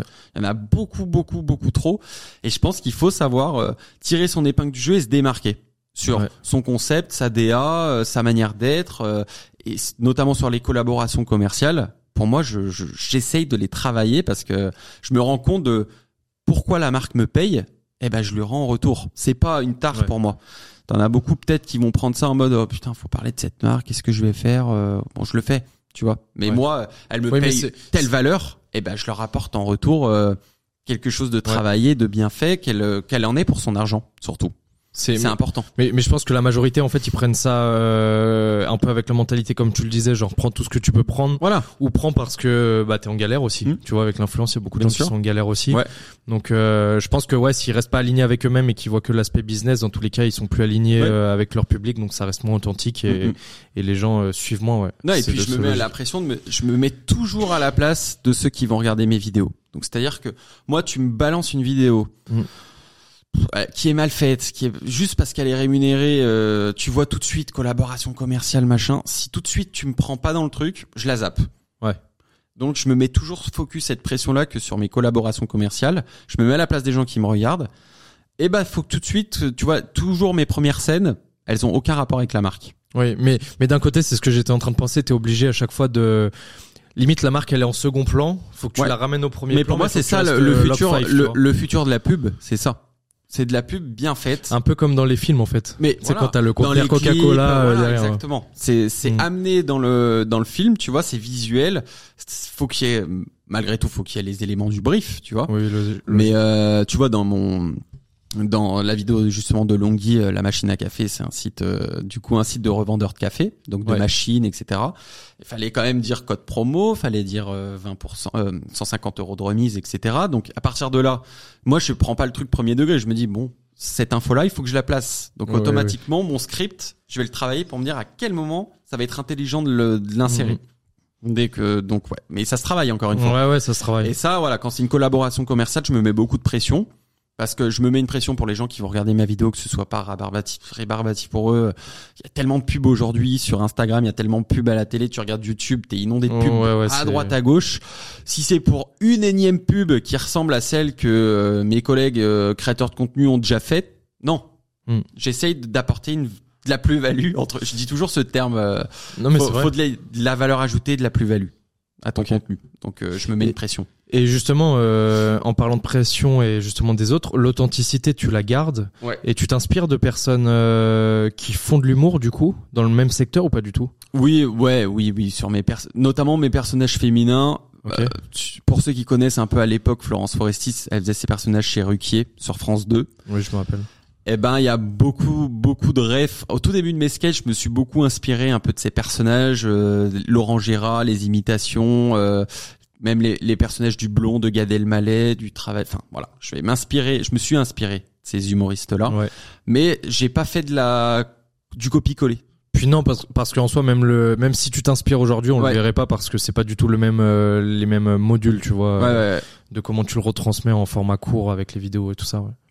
Donc euh, non, non, je, je m'inspire, mais jamais de la vie je me je copie-colle. C'est comme quand je vais regarder une vidéo sur TikTok de quelqu'un qui fait de l'humour, elle va me faire rire. Je vais pas prendre le truc premier degré en mode euh, putain euh, ouais il a bien joué son personnage, euh, je vais faire pareil. Je je m'inspire, mais jamais dans du copier-coller. Mm. J'essaye toujours Ouais, tu t'inspires, mais ce que quelque chose. tu délivres, c'est toujours euh, authentique, aligné avec Mais toi-même? parce qu'aujourd'hui les gens ont envie de suivre des choses qu'ils ont pas déjà vues. C'est Mm. ça, surtout le divertissement d'aujourd'hui, c'est pareil. Tu, tu regardes TF1, tu regardes France 2, tu regardes M6, ils apportent toujours des nouvelles idées pour. Ouais. euh, c'est ça l'objectif. Mais justement, au final, comme tu disais, euh, il y a l'avenir de la com, tu vois, avec par exemple euh, les panneaux publicitaires qui Ouais. sont cachés, etc. Mais au final, quand on parlait justement tout à l'heure de personal branding, ou les gens qui se développent sur les réseaux sociaux, Ouais. c'est horrible. Tu vois, c'est du copier-coller. Comme on disait euh, tout à l'heure, on discutait euh, avec quelqu'un du marché du coaching sportif. Bah, en vrai, ouais, faut y aller, tu vois, pour se démarquer. Et tout le monde, euh, tout le monde est pareil, tout le monde est Bah, identique. C'est mais- très bizarre. Bah ouais, ouais. Et la Mm. création de contenu, c'est c'est vraiment ça. C'est Ouais. saturé. Donc si t'apportes pas, tu tires pas ton épingle du jeu dès le départ, ça Mais va c'est- être très dur pour c'est toi de gagner en abonnés, de gagner en visibilité et de te démarquer. Hein. C'est ça. J'ai l'impression que c'est saturé, mais à l'inverse aussi, plus t'es authentique, plus tu restes aligné avec toi-même. Ah ouais. Plus t'apportes aussi du contenu qui Bien est sûr. qualitatif, plus tu peux percer aussi rapidement. Tu Bien vois. sûr. Mais c'est bien, tu vois, dans ce podcast justement d'aller au-delà des apparences parce que c'est ce que je voulais transmettre. Et en ce moment, moi, je te disais, c'est depuis un an, c'est ce que je voyais, où t'as plein de personnes en fait qui sont pas alignées. C'est pour ça Ouais. qu'en général, au niveau de leur business, ça fonctionne pas Bien sûr. parce que bah peut-être t'as fait, euh, prenons l'exemple tu vois avec moi, tu fais du coaching sportif toute ta vie. Ouais. Au d'un moment, tu t'aperçois que t'es plus aligné. Bah un bifurque, tu vois, fait Ouais. autre chose. Même si par contre, il y a des fois les gens, ils te font le, ils te font persu... enfin ils te persuadent de l'inverse. C'est que ils te disent bah vu que t'es bon là, reste là, tu vois par sécurité. Mais alors que si ça se trouve, euh, si la flamme elle est éteinte, elle est éteinte et tu vois tu bascules Bah, sur bien sûr. chose. Mais Ouais, ouais. Non, mais après, il y, a Ouais, de la y a de place pour tout le monde en soi. Mhm. hein. Tout le monde est libre de faire ce qu'il. Voilà. Ch- chacun a sa place. Ouais, Encore une vrai. fois, même si t'es pas forcément aligné avec toi-même, grand bien te fasse, tu vois. Mhm. Mais bon, si tu cartonnes, et tant mieux pour toi aussi, même si t'es pas toi forcément toi-même. Mais en tout cas, moi, je priorise euh, l'authenticité. Et Voilà, tout le monde a sa place, mais moi, j'essaye toujours de me mettre une pression de. Je me démarque et j'essaye de. On n'avait jamais De- vu quelqu'un qui fait que du contenu comme ça avec un t-shirt sur la tête. Bah, je l'assume totalement et je suis fidèle à moi-même. J'ai jamais changé de concept aujourd'hui. ouais, et t'en as beaucoup qui me, qui me disent d'ailleurs ça. euh, T'as pas peur qu'au bout d'un moment, bah les gens, euh, pff, ils s'en ont marre quoi de, de ton contenu et que tu vois, c'est. Moment, on a compris. Bah non. Tu te renouvelles, c'est ton écriture, c'est ta façon Mm. de tourner tes vidéos qu'il faut renouveler. Mais les gens me suivent à la base pour mes sketchs, donc je Ouais. continue. Ok. Donc ouais, c'est c'est du travail euh, à long terme, hein, de façon de toujours se renouveler. Hein, c'est ça. Hein, le- Et, et toi, t'as jamais eu de doute sur ton parcours à un moment où tu t'es dit, euh, est-ce que je vais pas m'essouffler, tu vois Ah si, bah si, Si. bah tu te le dis. Ouais. C'est pour ça que je te disais au, au bout d'un moment quand c'était full impro, au bout d'un moment je disais bon, je trouve ça un peu moins drôle même. Tu vois, je me fais moins rire, Ouais. euh, je me répète. Comme je travaille pas mon écriture, bah je me répète dans ce que je dis dans mes sketchs et au bout d'un moment euh, voilà, donc j'ai dit bon bah quelle solution? Bon bah je vais commencer à écrire. J'écrivais euh, toutes mes répliques alors que je suis pas du tout script euh, tu vois, je j'écris jamais, euh, je lis jamais de livres en plus de ça, je me tape parce que je lis jamais de livres, Ah mais ouais c'est important de lire, tu vois. Même pas en audible. euh, Même pas. Vraiment, je, T'écouteras le podcast quand même. voilà, au moins, au minimum. si j'écoute des podcasts, ouais. Ouais, ok. Mais jamais j'écris, jamais je lis, jamais tout ça. Donc du coup, pour moi, du jour au lendemain de me dire, je vais écrire ce qui se passe tout là-dedans, c'est compliqué, quoi. Ouais. Au tout début. Et au bout d'un moment, bah maintenant je suis à l'aise avec euh, comment j'écris le truc et euh, et je, tu vois, je visualise sur le après. J'aimerais bien écrire des longs métrages, j'aimerais bien écrire une série. Tu vois, ça c'est dans mes notes. Ok. Il y a rien qui est vraiment très concret parce que c'est un peu brouillon comme dans Oui, ma mais tête, c'est c'est une finalement. vision globale ou. Mais une vision, si demain t'as envie de produire autre chose que sur tes réseaux sociaux, euh, faut que les choses elles soient écrites. On m'a Mhm. toujours dit ça. Même un humoriste sur scène, même son impro, elle est travaillée. Ok. Même même l'impro sur scène, elle est travaillée chez les humoristes. Tu vois. Tu Ouais, t'arrives jamais avec un spectacle 100% euh. Freestyle. C'est jamais Ouais. freestyle. Et même quand t'auras l'impression, tu vas dire putain, il est quand même très fort en impro dans la salle. Ton impro, son improvisation, elle est travaillée.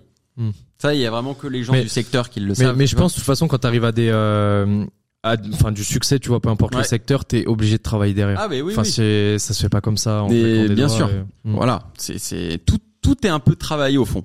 Ouais. Même tu peux faire de l'impro, j'ai pas dit que c'était 100% écrit machin son impro, mais il- tu sais, tu sais le faire. Ouais, je vois. Mais parce qu'il faut toujours, voilà, faut, on m'a toujours dit, euh, tu vois, si tu veux vraiment devenir pro et gagner plus en visibilité et faire des projets, tu vois, quand j'ai, il y a un an et demi en arrière, on m'a dit, commence à écrire, écris tes choses, rentre le truc plus pro et ça te servira pour après. Bah, ça, ça sert quoi. Et t'as des personnes connues qui t'ont, qui t'ont orienté ou aiguillé aujourd'hui pour, euh, pour te professionnaliser un peu plus euh, sur Alors pas du tout, à part mon agent. Ok. Il y a que mon agent qui m'entoure aujourd'hui, euh, en tout cas sur la vision pro. Ok. vraiment non. Non, Personne de bah tu sais moi je suis un, vrai loup solitaire, euh, on me voit jamais euh... Puis t'es hyper autodidacte en fait. Ouais. Et c'est marrant que les premières fois où on parlait en coaching, j'avais pas trop l'impression.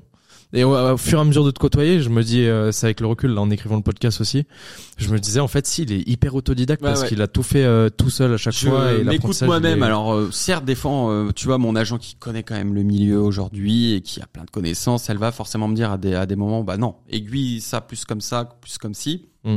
Parce que bon, euh, ouais, écrit, tu vois, j'ai des j'ai des idées pour écrire un long métrage. Je je sais pas comment ça se passe, hein, écrire un script. Tu vois les, les lignes, moi je après après je fais des tirets, des tirets, des tirets, mais euh, un script, voilà, un script de vrai film c'est pas du tout ma, euh, mon, fichier que j'ai sur mon drive. Puis tu as de la méthodologie. Euh. Voilà, il y a une méthodologie. Un réalisateur aujourd'hui, voilà, j'ai aucune, tu vois, je connais pas les plans, je connais pas les appareils photo, les caméras. Euh, tu vois, j'ai pas l'aspect technique du tout. Donc pour moi, c'est, je fais comment je le sais moi et comment je l'ai vu et comment j'ai écouté tel truc. Donc je me dis, je vais faire comme si, je vais faire comme ça. Mais voilà, c'est ça que je vais surtout écouter pour euh, pour après, tu vois. Pour après, donc j'apprends à le faire. Donc en fait, tu fais tout de manière autodidacte. Mais voilà. Et euh, ce qui est bien, c'est dès que t'as quelque chose qui fonctionne pas, tu te remets en question, ouais, ouais, tu réadaptes et tu reprends une autre direction pour que ça fonctionne. Exactement. Mais j'essaye de jamais le montrer ça. Ouais. je, je, montre jamais mes faiblesses, mes failles, euh, mes moments de mou, euh, alors que t'en as plein, hein, forcément, oui, oui. mais comme tout le monde. Après, de toute façon, tu restes authentique aussi avec. Euh, T'es pas obligé de tout montrer sur les réseaux sociaux si ça te va pas, tu vois. Enfin, demain, tu veux pas montrer tes enfants, tu montres pas tes enfants. Bah, bien sûr. Pas grave. c'est et puis, bah ça surtout, voilà, c'est ma barrière. Mm. Quand tu t'imposes une barrière, tu vois, les, les quand t'imposes pas, aux, tu montres trop ta vie. Forcément, tu ouvres des portes aux gens de juger ta vie. Ouais, ouais, c'est vrai. Quand, quand tu mets tes barrières et tu sais euh, tes limites, de quoi montrer aux gens, eh ben les gens s'en foutent. T'es en couple, t'es pas en couple, ils vont s'en foutre. Enfin, mm. ils vont se poser la question, mais ils vont pas euh, faire focus sur ça. Et puis, et puis limite, je pense que c'est mieux des fois qu'ils se posent la question et qu'ils restent sur une interrogation. voilà, exactement. Tu laisses en suspens, euh, tu voilà, tu laisses du suspense et tout, mais mais ouais, tu t'imposes toi-même tes barrières sur ce que t'apporte aux gens ou non. Moi, j'ai envie que les gens me suivent pour mes sketchs. J'ai pas envie qu'ils me suivent pour savoir si j'ai bu un caramel macchiato ou un café le matin. Tu vois. Mm, mm. Et, j'ai pas envie de vivre par rapport aux autres aussi.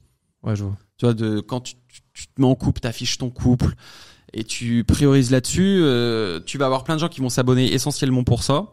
Et t'as plein de gens qui te suivent pour tes sketchs qui vont en avoir marre que tu montres que ton couple et qui vont dire oh c'est bon il m'a saoulé lui. Mm. Donc faut faire la balance. Tu vois. Après, c'est important aussi de, de, parler un peu de toi-même aussi. voilà, c'est ça. Mais, mais, t'imposes tes barrières et tes limites. C'est ça. Je pense qu'il faut mettre ses barrières. Euh, si, si demain toi tu veux t'afficher en couple et en fait que tout ton contenu il tourne autour du couple, ouais. ben why not, tu vois? Bah, faut juste cadrer ton truc. J'ai mm. pris l'exemple du couple, mais c'est non, mais c'est un plein bon de choses. Tu vois, c'est sur, sur, plein de choses. Euh, quand tu commences à donner ton avis sur tout, euh, faut mm. voilà, faut faut se mettre ses barrières et encore une fois, c'est travailler. Tout ce que tu apportes aux gens, bah, c'est travailler. Tu vois. Ouais, ouais, je vois totalement. Euh, revenons sur notre petite euh, chronologie. Yes. Euh, T'as commencé à professionnaliser et tu disais que tu professionnalisais autant les sketchs que la partie pro. Ouais. Aujourd'hui, tu travailles avec combien de personnes? J'ai mon agent. Ok. Et elle a son assistante. Donc euh, deux personnes qui me qui m'entourent vraiment. Deux personnes et moi tout seul à faire toute ma création comme je te l'ai dit tout à l'heure. Ouais. Ok. Et tes journées, elles se rythment comment? Parce que je vois que des fois, t'es invité, euh, par exemple, la dernière fois, je sais plus ce que tu m'avais dit, mais euh, euh des avant-premières, des choses comme ça. Ouais, ouais, tu, euh, tu le rythmes comment et tu t'organises comment après Enfin, en bah, le, comme le problème, c'est que le lundi, tu peux te dire, bah dans la semaine, j'ai rien de prévu. Ouais. Et le mardi, t'as reçu 10 000 mails T'as reçu plein de, de SMS de machin et euh, t'es invité à tel truc mardi, t'es invité à tel truc jeudi, t'es invité à tel truc, t'as ça ce week-end, t'as ça à faire, t'as ça machin. Donc du coup, tu vois, c'est toujours en flux tendu. Ton planning, il est jamais jamais vu à l'avance. Ok. Donc moi, mes, mes contenus, j'essaye de me dire bon, semaine prochaine, euh, je fais trois vidéos, j'essaye d'en poster une le lundi, une le mercredi, une le vendredi. Ouais. Je vais me dire ça je sais toujours pas de quel sujet je vais parler, ça va venir sur le vif, tu vois. Mais après, bah, ton quotidien, il est rythmé en fonction de, de les demandes euh, sur le vif. Ouais. Donc t'as des choses prévues à l'avance. Hein. Mais euh, tu vois, je, je, sais ce week-end, je sais ce que je vais faire, mais je sais pas. Si ça se trouve, je vais avoir un truc vendredi soir de prévu qui va arriver là tout de suite. Tu vois, alors où je te parle, j'ai mon agent qui vient de m'appeler. Ça se trouve, elle m'appelle pour me dire, bah, t'as tel truc demain à faire, tel truc machin, on vient de voir la demande. C'est toujours en. Et, du coup, c'est elle qui organise ton planning en général. ça se passe comme ça. Il y a un drive. J'ai un drive avec tous les trucs euh, de mes collaborations, ma comptabilité, mes factures, mes machins, le la vision un peu euh, business. Ouais.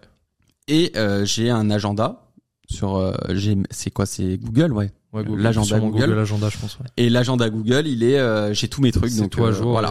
et, et, vous, jour. vous faites par exemple tu vois c'est un secteur que je connais peu d'artistes tu vois qui ont des agents. Ouais. Et du coup tu euh, t'organises comment? Vous faites des réunions des fois? Tu euh, vous planifiez des objectifs? Vous vous ah bah je l'ai je l'ai plus au téléphone que ma daronne hein, tu vois. Ouais. je, toujours oui, limite ça devient ton, voilà. pas ton meilleur ami c'est un peu ta c'est un peu ma deuxième maman aujourd'hui elle a, elle a quand même 45 ans. J'espère qu'elle va écouter ce podcast. Ça lui fera plaisir. Je, je, cite son âge en direct.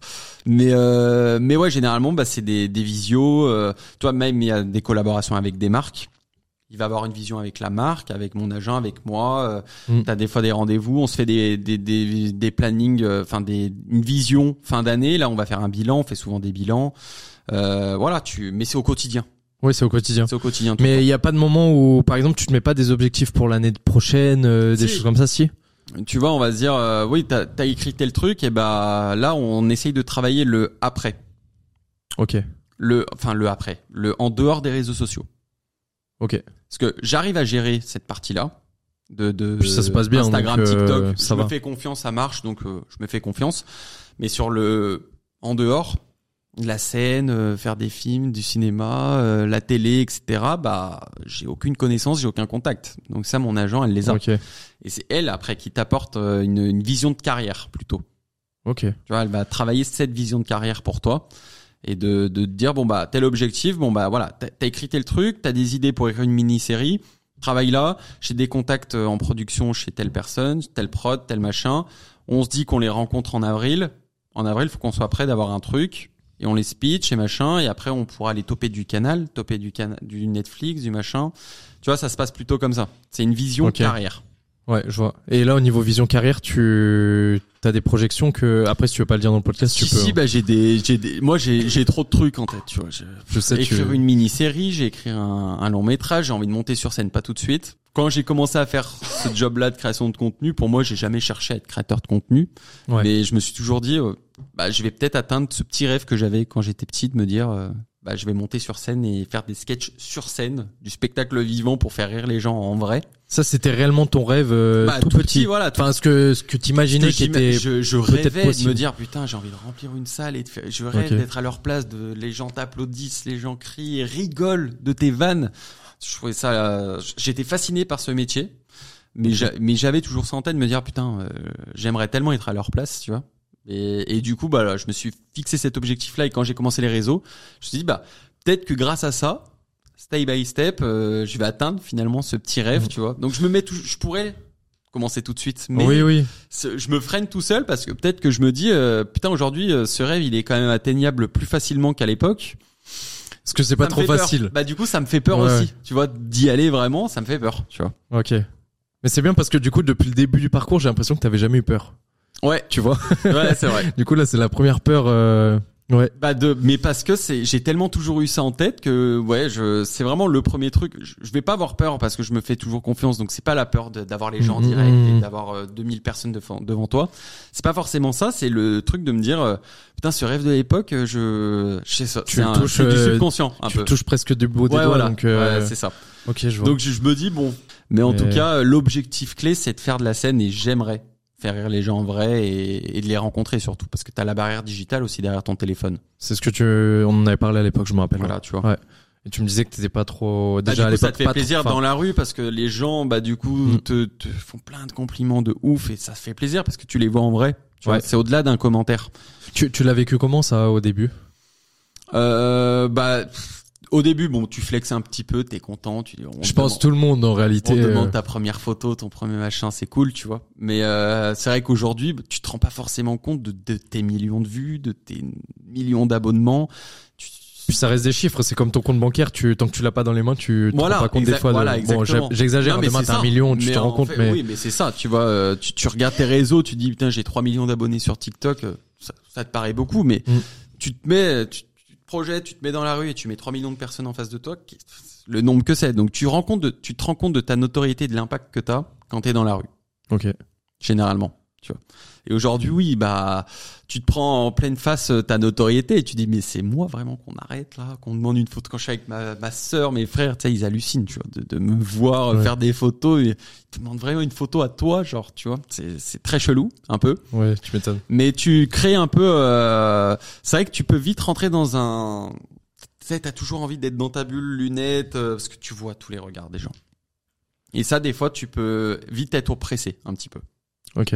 Donc euh, ouais, à des moments quand il y a beaucoup de monde et que je, tu vois, je me promène à République à Lyon, tu sens tous les regards sur toi, même si on vient je, pas. Je, me rappelle à la salle de sport euh, pour l'anecdote bah où je partais, je j'étais parti boire, je crois, et je reviens, il y avait deux personnes qui étaient en train de ah, prendre des photos. Et c'est des gens qui t'observent depuis 30 minutes. Donc quand tu, mm. te, tu le sais que les gens t'observent, tu vois, t'étais plus. Ouais, même si on te parle, t'essayes de focus à droite à gauche, t'essayes de. Donc des fois, faut lâcher prise, faut pas être dans le contrôle de dire putain, faut que je me tienne droit, faut que je machin, parce que souvent les gens qui vont te filmer en scred. Ouais, mais ça, je me rappelle à la salle, il y avait certaines personnes qui l'avaient fait, on a vu. Et hein. ça, quand il y a beaucoup de monde et que t'es dans la rue, tu ressens les gens, ils pensent qu'on ils, on les entend pas. Si, on les mhm. entend. Quand on te reconnaît, tu entends les gens. Je préfère même qu'on vienne me demander la photo plutôt qu'on on prend scred au loin et qu'on parle et t'entends tout ça, tu vois. Ouais, ouais. Et du coup, tu rentres dans un truc où quand tu marches, bah, tu te sens observé, tu vois. C'est des fois, c'est un peu bizarre.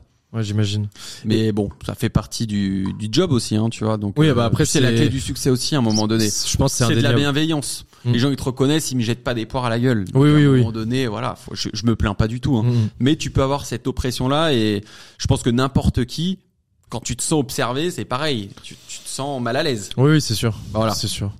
Euh, après, en... le plus mauvais moment que tu as vécu depuis que tu as commencé, ce serait lequel? Euh... Oh là, bonne question. le plus mauvais moment?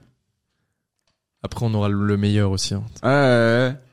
Donc, euh, alors, un mauvais moment, euh, ouais, bah, de, si je dois donner un conseil pour les gens qui débarquent dans l'influence, de, de faire gaffe avec qui ils signent, de relire ses contrats par des avocats.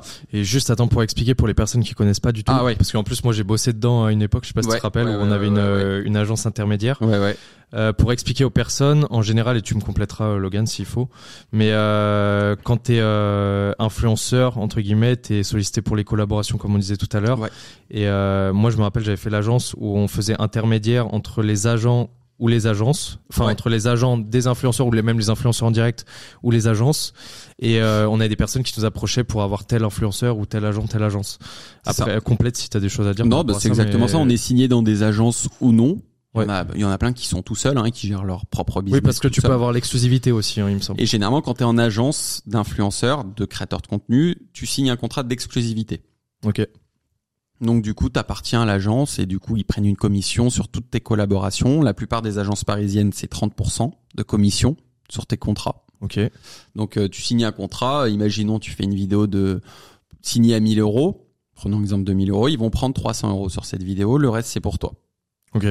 Donc sur tous tes contrats, ils prennent 30%, sauf il faut faire gaffe avec qui tu signes, quel contrat, etc. Donc j'ai commencé moi euh, à être dans une première agence parce qu'il fallait que je je me suis dit bon, même si je suis capable de gérer tout seul, je pense que je sais ce que c'est de la négociation client, je sais ce que mhm. c'est une facture, je sais ce que c'est un, devis.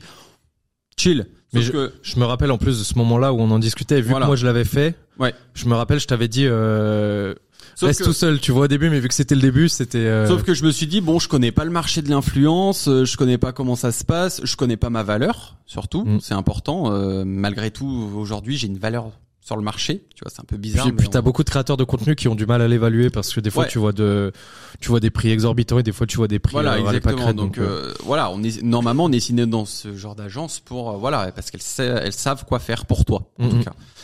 Et donc voilà, sélectionnez bien l'agence, sélectionnez bien avec qui vous travaillez, avec qui vous signez, parce que du coup j'ai eu une première agence avec qui ça s'est très très très mal fini.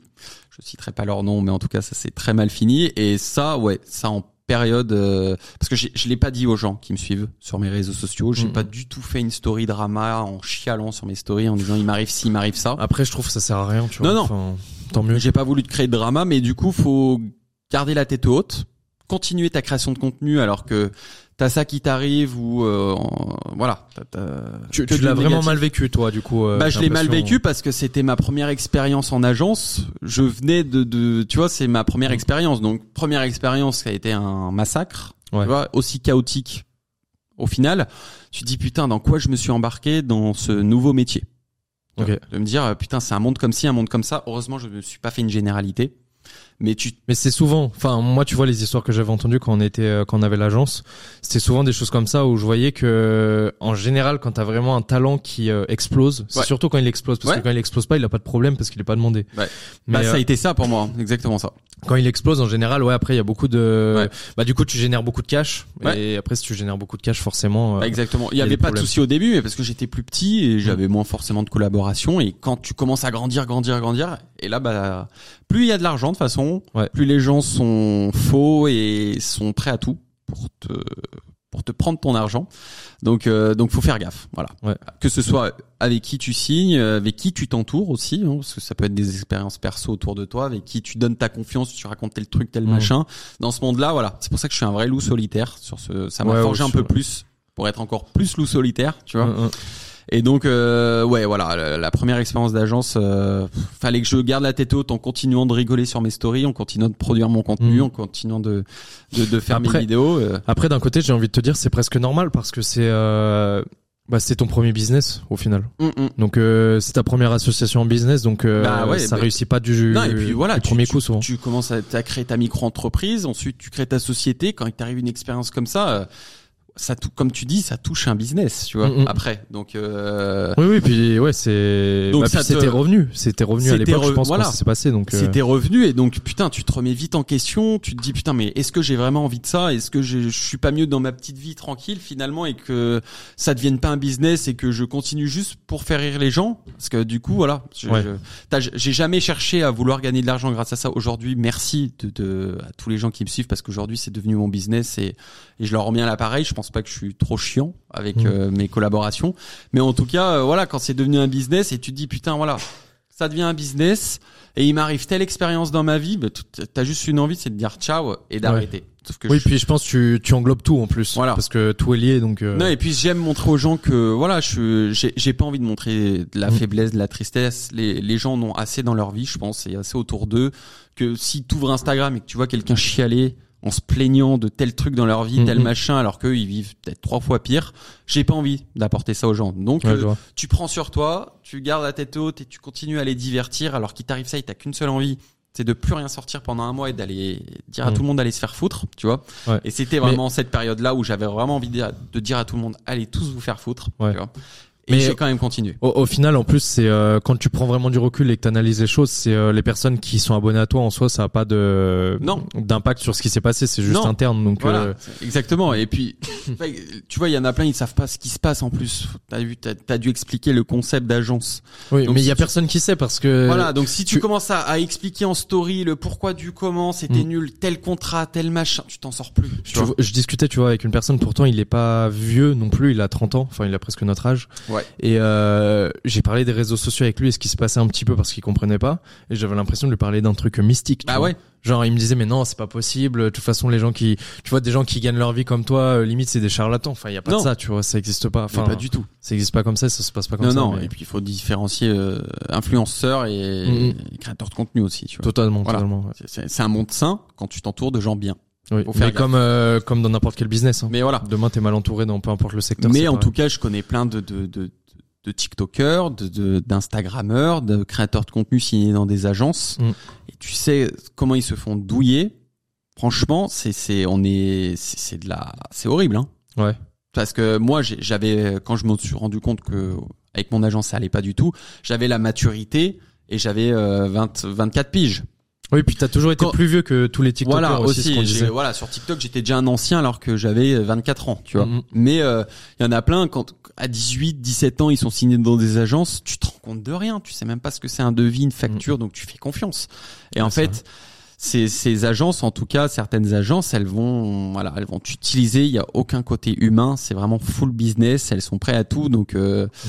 et t'es jeté après comme un malpropre. Euh, donc, je, je, sais même pas comment je l'aurais vécu si j'avais eu 17, 18 ans, tu vois. Et justement, tu vois, c'est une question qu'on a eue sur un podcast où euh, les, enfin, avec Internet, en fait, tu peux exploser du jour au lendemain. Ouais si c'est bien fait, si t'as un peu de chance. Ouais. Mais euh, toi, tu donnerais quoi comme conseil à un jeune qui a 16 ans, par exemple, mm, mm. et qui veut se lancer sur les réseaux sociaux, à la rigueur, qui veut avoir une carrière euh, plus ou moins similaire à la tienne?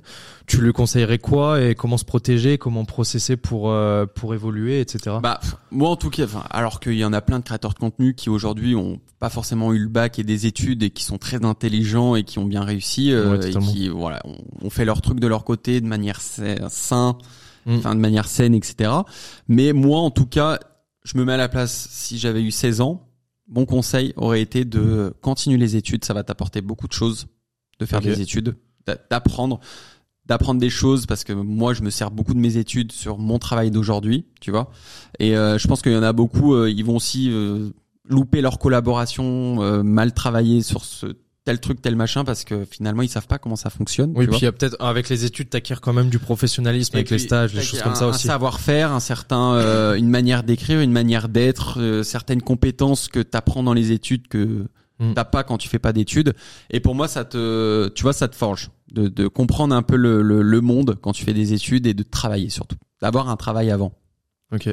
Moi, je Enfin, en tout cas, je pense que pour les, les gens qui ont 15, 16 ans et qui veulent être que créateurs de contenu, que influenceurs et qui rêvent que, de ça. Ce qu'on peut comprendre, hein, parce que tu, ils voient que ça. Je peux comprendre. Et puis, il y en a plein qui vont réussir sans totalement devenir fous, tu vois. Mais moi, euh, je, je, conseille en tout cas à la jeune génération, les adolescents, si vraiment ils veulent faire ça, avant ça, faut, faut comprendre ce que c'est un peu le travail d'aller travailler à droite à gauche, de, de, de faire des études, de, de, faire des stages, des alternances, de, de découvrir plein de choses et ça va les forger. Mm.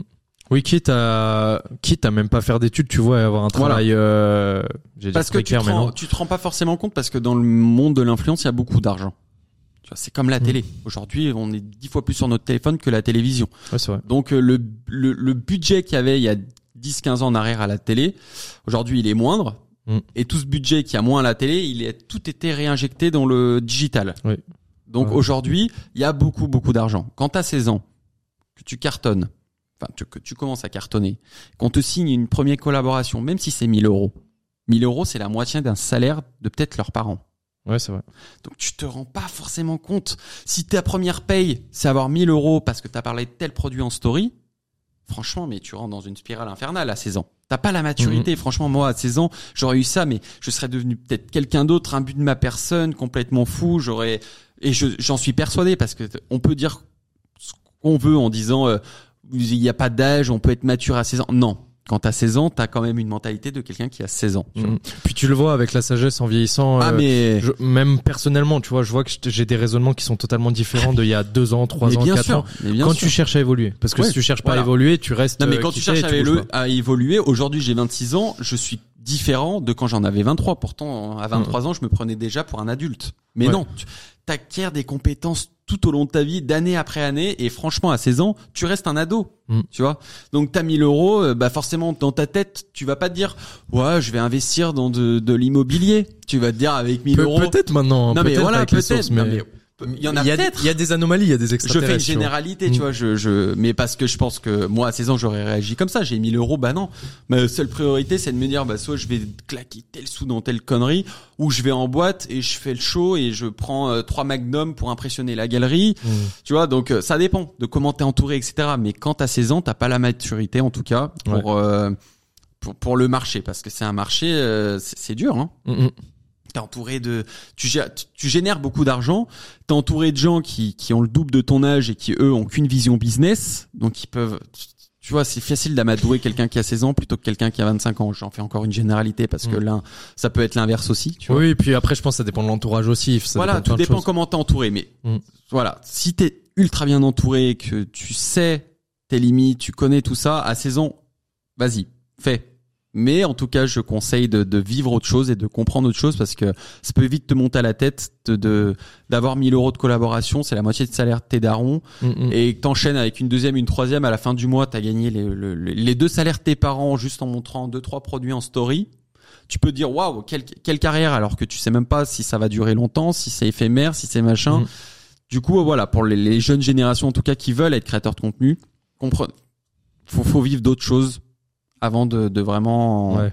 d'où avoir euh, hormis peut-être le côté artistique euh, comme toi ouais mais des fois doit avoir une expertise tu vois à la base et à la rigueur bah t'essayes de la monétiser sur des business euh, voilà. en ligne d'avoir une expertise ou, en tout cas d'avoir peut-être un frère un copain ta mère ton père qui connaît un peu qui est entreprenant et mmh. qui, a une vision business et qui va t'aider mais si mmh. t'es tout seul dans ta barque à juste te dire bon moi je vais flamber mon argent et j'ai qu'une seule envie c'est d'être connu tu vas te brûler les ailes et tu vas vivre que de mauvaises expériences et tu vas être triste. Puis il faut rester, je pense, focaliser sur ce que tu as dit ou qu'est-ce que t'apportes en fait. Mm, mm. ouais. Quelle valeur, quelle valeur ajoutée t'apportes euh, sur les réseaux sociaux et si t'apportes euh, non puis pas de valeur ajoutée, il y a pas de sens non plus. Voilà. et puis quand t'es un créateur de contenu, euh, t'es aussi fidèle à toi-même et c'est-à-dire que t'as pas de collègue de travail. Ouais, t'es souvent seul. Tu bosses de chez toi et t'es souvent face à ta caméra, même si t'as 3 millions de gens qui vont te regarder. Mm-hmm. Au final, euh, c'est factuel, t'es seul. T'es tout seul chez toi à tourner, tu vois. Donc euh, à 16 ans, tu vois, ça te ferme aussi au monde du travail, ça te ferme à plein de choses, tu vois. Quand t'es jeune et que tu veux te lancer vraiment à faire ça, à, mm. idolâtrer euh, Michou, Inoxtag parce qu'ils sont comme ça. Ils ont commencé à l'époque, mais voilà. Ouais. Puis il y avait il y avait une histoire de timing aussi, tu vois, il y a plein de choses. Non, mais il y a une histoire de tout. Mais en tout cas, mon conseil mm. est de, moi en tout cas, ça m'a servi d'avoir vécu plein de choses avant avant que je fasse, je fasse ça aujourd'hui, euh, je vois. Ok. Mais la valeur de l'argent, c'est ultra important, tu vois. Ouais, je, je suis entièrement d'accord. De toute façon, t'es obligé de pas de vivre la misère, tu vois. Si on peut l'éviter, c'est mieux. Non, non, mais, pas du tout. mais moi personnellement, tu vois, où j'ai eu des phases comme ça, en fait, tu, tu connais la valeur de l'argent parce que t'as galéré, en fait. Ouais. Et même euh, si t'as galéré émotionnellement, tout ce que mmh. tu veux personnellement, mais en fait, quand t'as galéré, je trouve, t'arrives à, à prendre conscience des choses. Et, et, inversement, t'as plein de gens qui vont galérer, gagner de l'argent et qui vont tout de suite oublier toute leur valeur d'avant. Ouais. Mais ça, je sais. ils en avaient pas. J'ai du mal à le. Ah, mais moi aussi. Personnellement. Et on se rejoignait là-dessus déjà. Moi, aujourd'hui, par rapport à avant, oui, bah, je gagne dix fois mieux ma vie, sinon je vivrais pas à Paris, déjà mm. de 1. Mais je, dans ma consommation, quotidienne. Certes, je vais avoir des petits délires de temps en temps de dépenser des choses que j'aurais pas dépensé avant, mais en tout cas, je dépense comme si j'avais encore euh, un salaire classique euh, mm. de euh, 1008, 2000 euros par mois. Euh, voilà, et encore c'est une bonne paye en France, tu vois, ouais, 1008, 2000 euros. Mais voilà, je dépense comme si, comme ma vie d'avant, tu vois je je suis pas dans le l'extra mais mais encore une fois je pense si tu restes mais c'est une question voilà. en fait si tu restes axé sur ce que qui tu es et ce que tu fais tu ah, le fais en fonction de qui tu es. Ouais. en soi pourquoi changer tu vois parce que tu aligné avec toi-même. Tous les gens qui font les antipodes je pense c'est qu'il y a un mal-être à un moment où et un conseil aussi que je peux donner c'est de garder son cercle proche. Tu vois quand t'es créateur de contenu c'est important d'avoir euh, ton ton pied à terre que ce soit ta famille, tes amis. Moi, j'ai toujours ma même bande de potes, que ce soit avant ou maintenant. J'ai toujours la même avec qui je pars en vacances, avec qui je kiffe, avec qui je vis au quotidien, avec qui je consomme, je vais au resto, machin, je sors en boîte.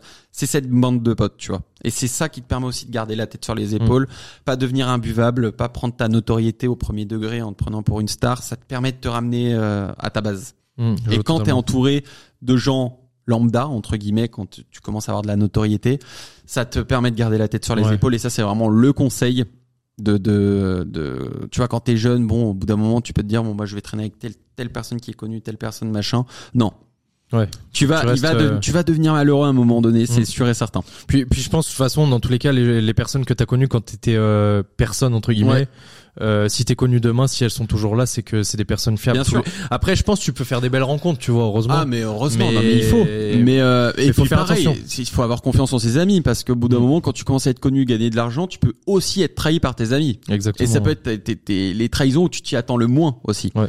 Moi, je les regarde là, mais j'ai confiance en eux. Enfin, je j'ai jamais vu aucune différence entre comment ils sont maintenant avec moi ou avant, tu vois. Si tu mettais déjà ton t-shirt sur la tête, c'est bon, tu vois. Voilà, à partir de là, tu vois. Mais en tout cas, euh, je ne pourrais faire ça aujourd'hui. C'est impossible de, de, de, de jamais appeler ma sœur au moins une fois par semaine, d'appeler ma mère, d'appeler mes frères une fois par semaine, d'avoir mes potes euh, le week-end, euh, quand je vais en vacances. Je, je, je, serais incapable. Et ça, ça m'a permis d'être stable en tout cas. Ça permet d'être stable. Ouais, du coup, ça t'a mis un, un cocon. Euh... Bah, tu peux vite rentrer dans la spirale de des strass et des paillettes, surtout quand t'habites Paris. Tu peux vite, euh, tu vois, rentrer dans la spirale infernale mm. de l'artiste et de traîner que avec gens connus et que dans un monde d'argent. Voilà, mm. le monde de l'argent, euh, les les sorties, les strass, les paillettes, ça t'éloigne de ta base mm. et tu t'y perds. À mon sens, tu t'y perds à un moment donné si tu t'écartes trop de ta base. Ouais, mais je pense tant que tu restes aligné, comme tu ah, dis, euh, franchement, c'est la finalité. Ouais, Moi, il y a aucune différence aujourd'hui. Hein. Si ce n'est, oui, des chiffres sur mes réseaux sociaux et plus d'argent sur mes comptes en banque. Ce que je vais dire. J'ai absolument pas changé. Je pense que d'ailleurs, ça fait longtemps qu'on s'est pas vu. T'as pas dû voir un, changement. euh... Alors ça, fait une heure qu'on parle. Juste, plus de maturité, tu vois, dans, le, bien sûr. dans le côté business. Euh, mais c'est cool. C'est tant mieux. Euh, autre question, du coup, tu m'as donné la mauvaise anecdote. Ouais. En meilleure anecdote ou meilleur moment de, de ta vie ou de ta carrière, c'est lequel? Euh, Bah, c'est con, mais je dirais quand j'ai créé ma, ma SASU. Ok. Tu sais, te se dire, euh, ça y est, j'ai une société, euh, c'est moi le président de cette société, genre, ça m'a fait bizarre. J'ai annoncé la nouvelle à tout le monde comme si j'annonçais. Mais, mais je me rappelle, tu m'en parlais en coaching. Comme si j'avais un truc de malade et juste de donner le blast de ta société mais j'ai vécu ça comme euh, ça y est je suis Bill, je suis Bill Gates. Je suis euh, le milliardaire le futur milliardaire français. À mon sens d'ouvrir ma société jamais j'aurais pensé ouvrir une société un jour tu vois. Ouais. Donc du coup le fait de t'avais ta micro et bah du coup ça fonctionne bien et tu crées tu vois une micro ça m'a pas fait l'effet ça m'a pas fait d'effet. Après c'est une société quand même mais ça reste hein, une société une micro. service donc euh, mais c'est le fait de me dire ça, j'ouvre une société et il faut que je fasse appel à un comptable. Je me suis dit, waouh. C'est le... Oui, mais je me rappelle, tu m'en parlais. C'est la, ah ouais, c'est le sacre de ma vie. Alors qu'en soi, c'est con, hein, parce que tu peux avoir une société. C'est con d'avoir une société. Ça veut pas dire, mais en tout cas, c'est un step dans ta vie. Ouais. Où tu prends en maturité, tu prends un, tu prends un step, un grade, et du coup, tu, tu te rends encore plus, euh, t'es encore plus mature à mon sens. Touffe ta société, ça y est, c'est implanté, c'est. Ouais. Tu vois Et t'as fait face à des difficultés justement quand t'ouvrais ta société parce que je me rappelle tu me parlais de beaucoup de la comptabilité je crois. Ouais. On avait eu des gros discussions là-dessus. Et euh, t'as eu vraiment des phases de l'entrepreneuriat en tout cas juste au niveau business où t'as vraiment eu des difficultés à, à je sais pas à te familiariser avec euh, bah. avec ça ou? Oui parce que déjà faut comprendre euh, oui tu veux un salaire tu veux combien? Mm déjà faut savoir tu vois tu te dis moi ouais bon bah mets-moi 4000 ah non bah non Logan ça se passe pas comme ça. Faut, si tu prends 4000 faut que t'en donnes euh, presque le double. Oui puis faut, que, tu sortes le double de ta société. faut que tu rentres tant par mois. Faut se familiariser aussi au fait que tu fais une collaboration. Ta facture elle est pas tout de suite sur ton compte. T'es payé au bout de 30 35 40 jours. Donc ça aussi il faut prévoir de t'es payé au bout de 40 jours. Faut prévoir aussi ta TVA T'as pas en tête. Oui, ta collaboration, elle est de 10 000 euros. Non, sans la TVA, sans tes impôts, sans tout ça, faut gérer aussi, tu vois. Donc, euh, ton compte en banque de ta société, il peut être très élevé, mais tu te mm. rends pas compte qu'après impôts, après TVA, euh, bah, il te reste pas la somme élevée qu'il y a et donc du coup faut gérer tes dépenses autrement aussi de bien savoir gérer tes dépenses c'est ta trésorerie. Bah, c'est ça en plus en général après sauf si t'as vraiment une expansion très rapide.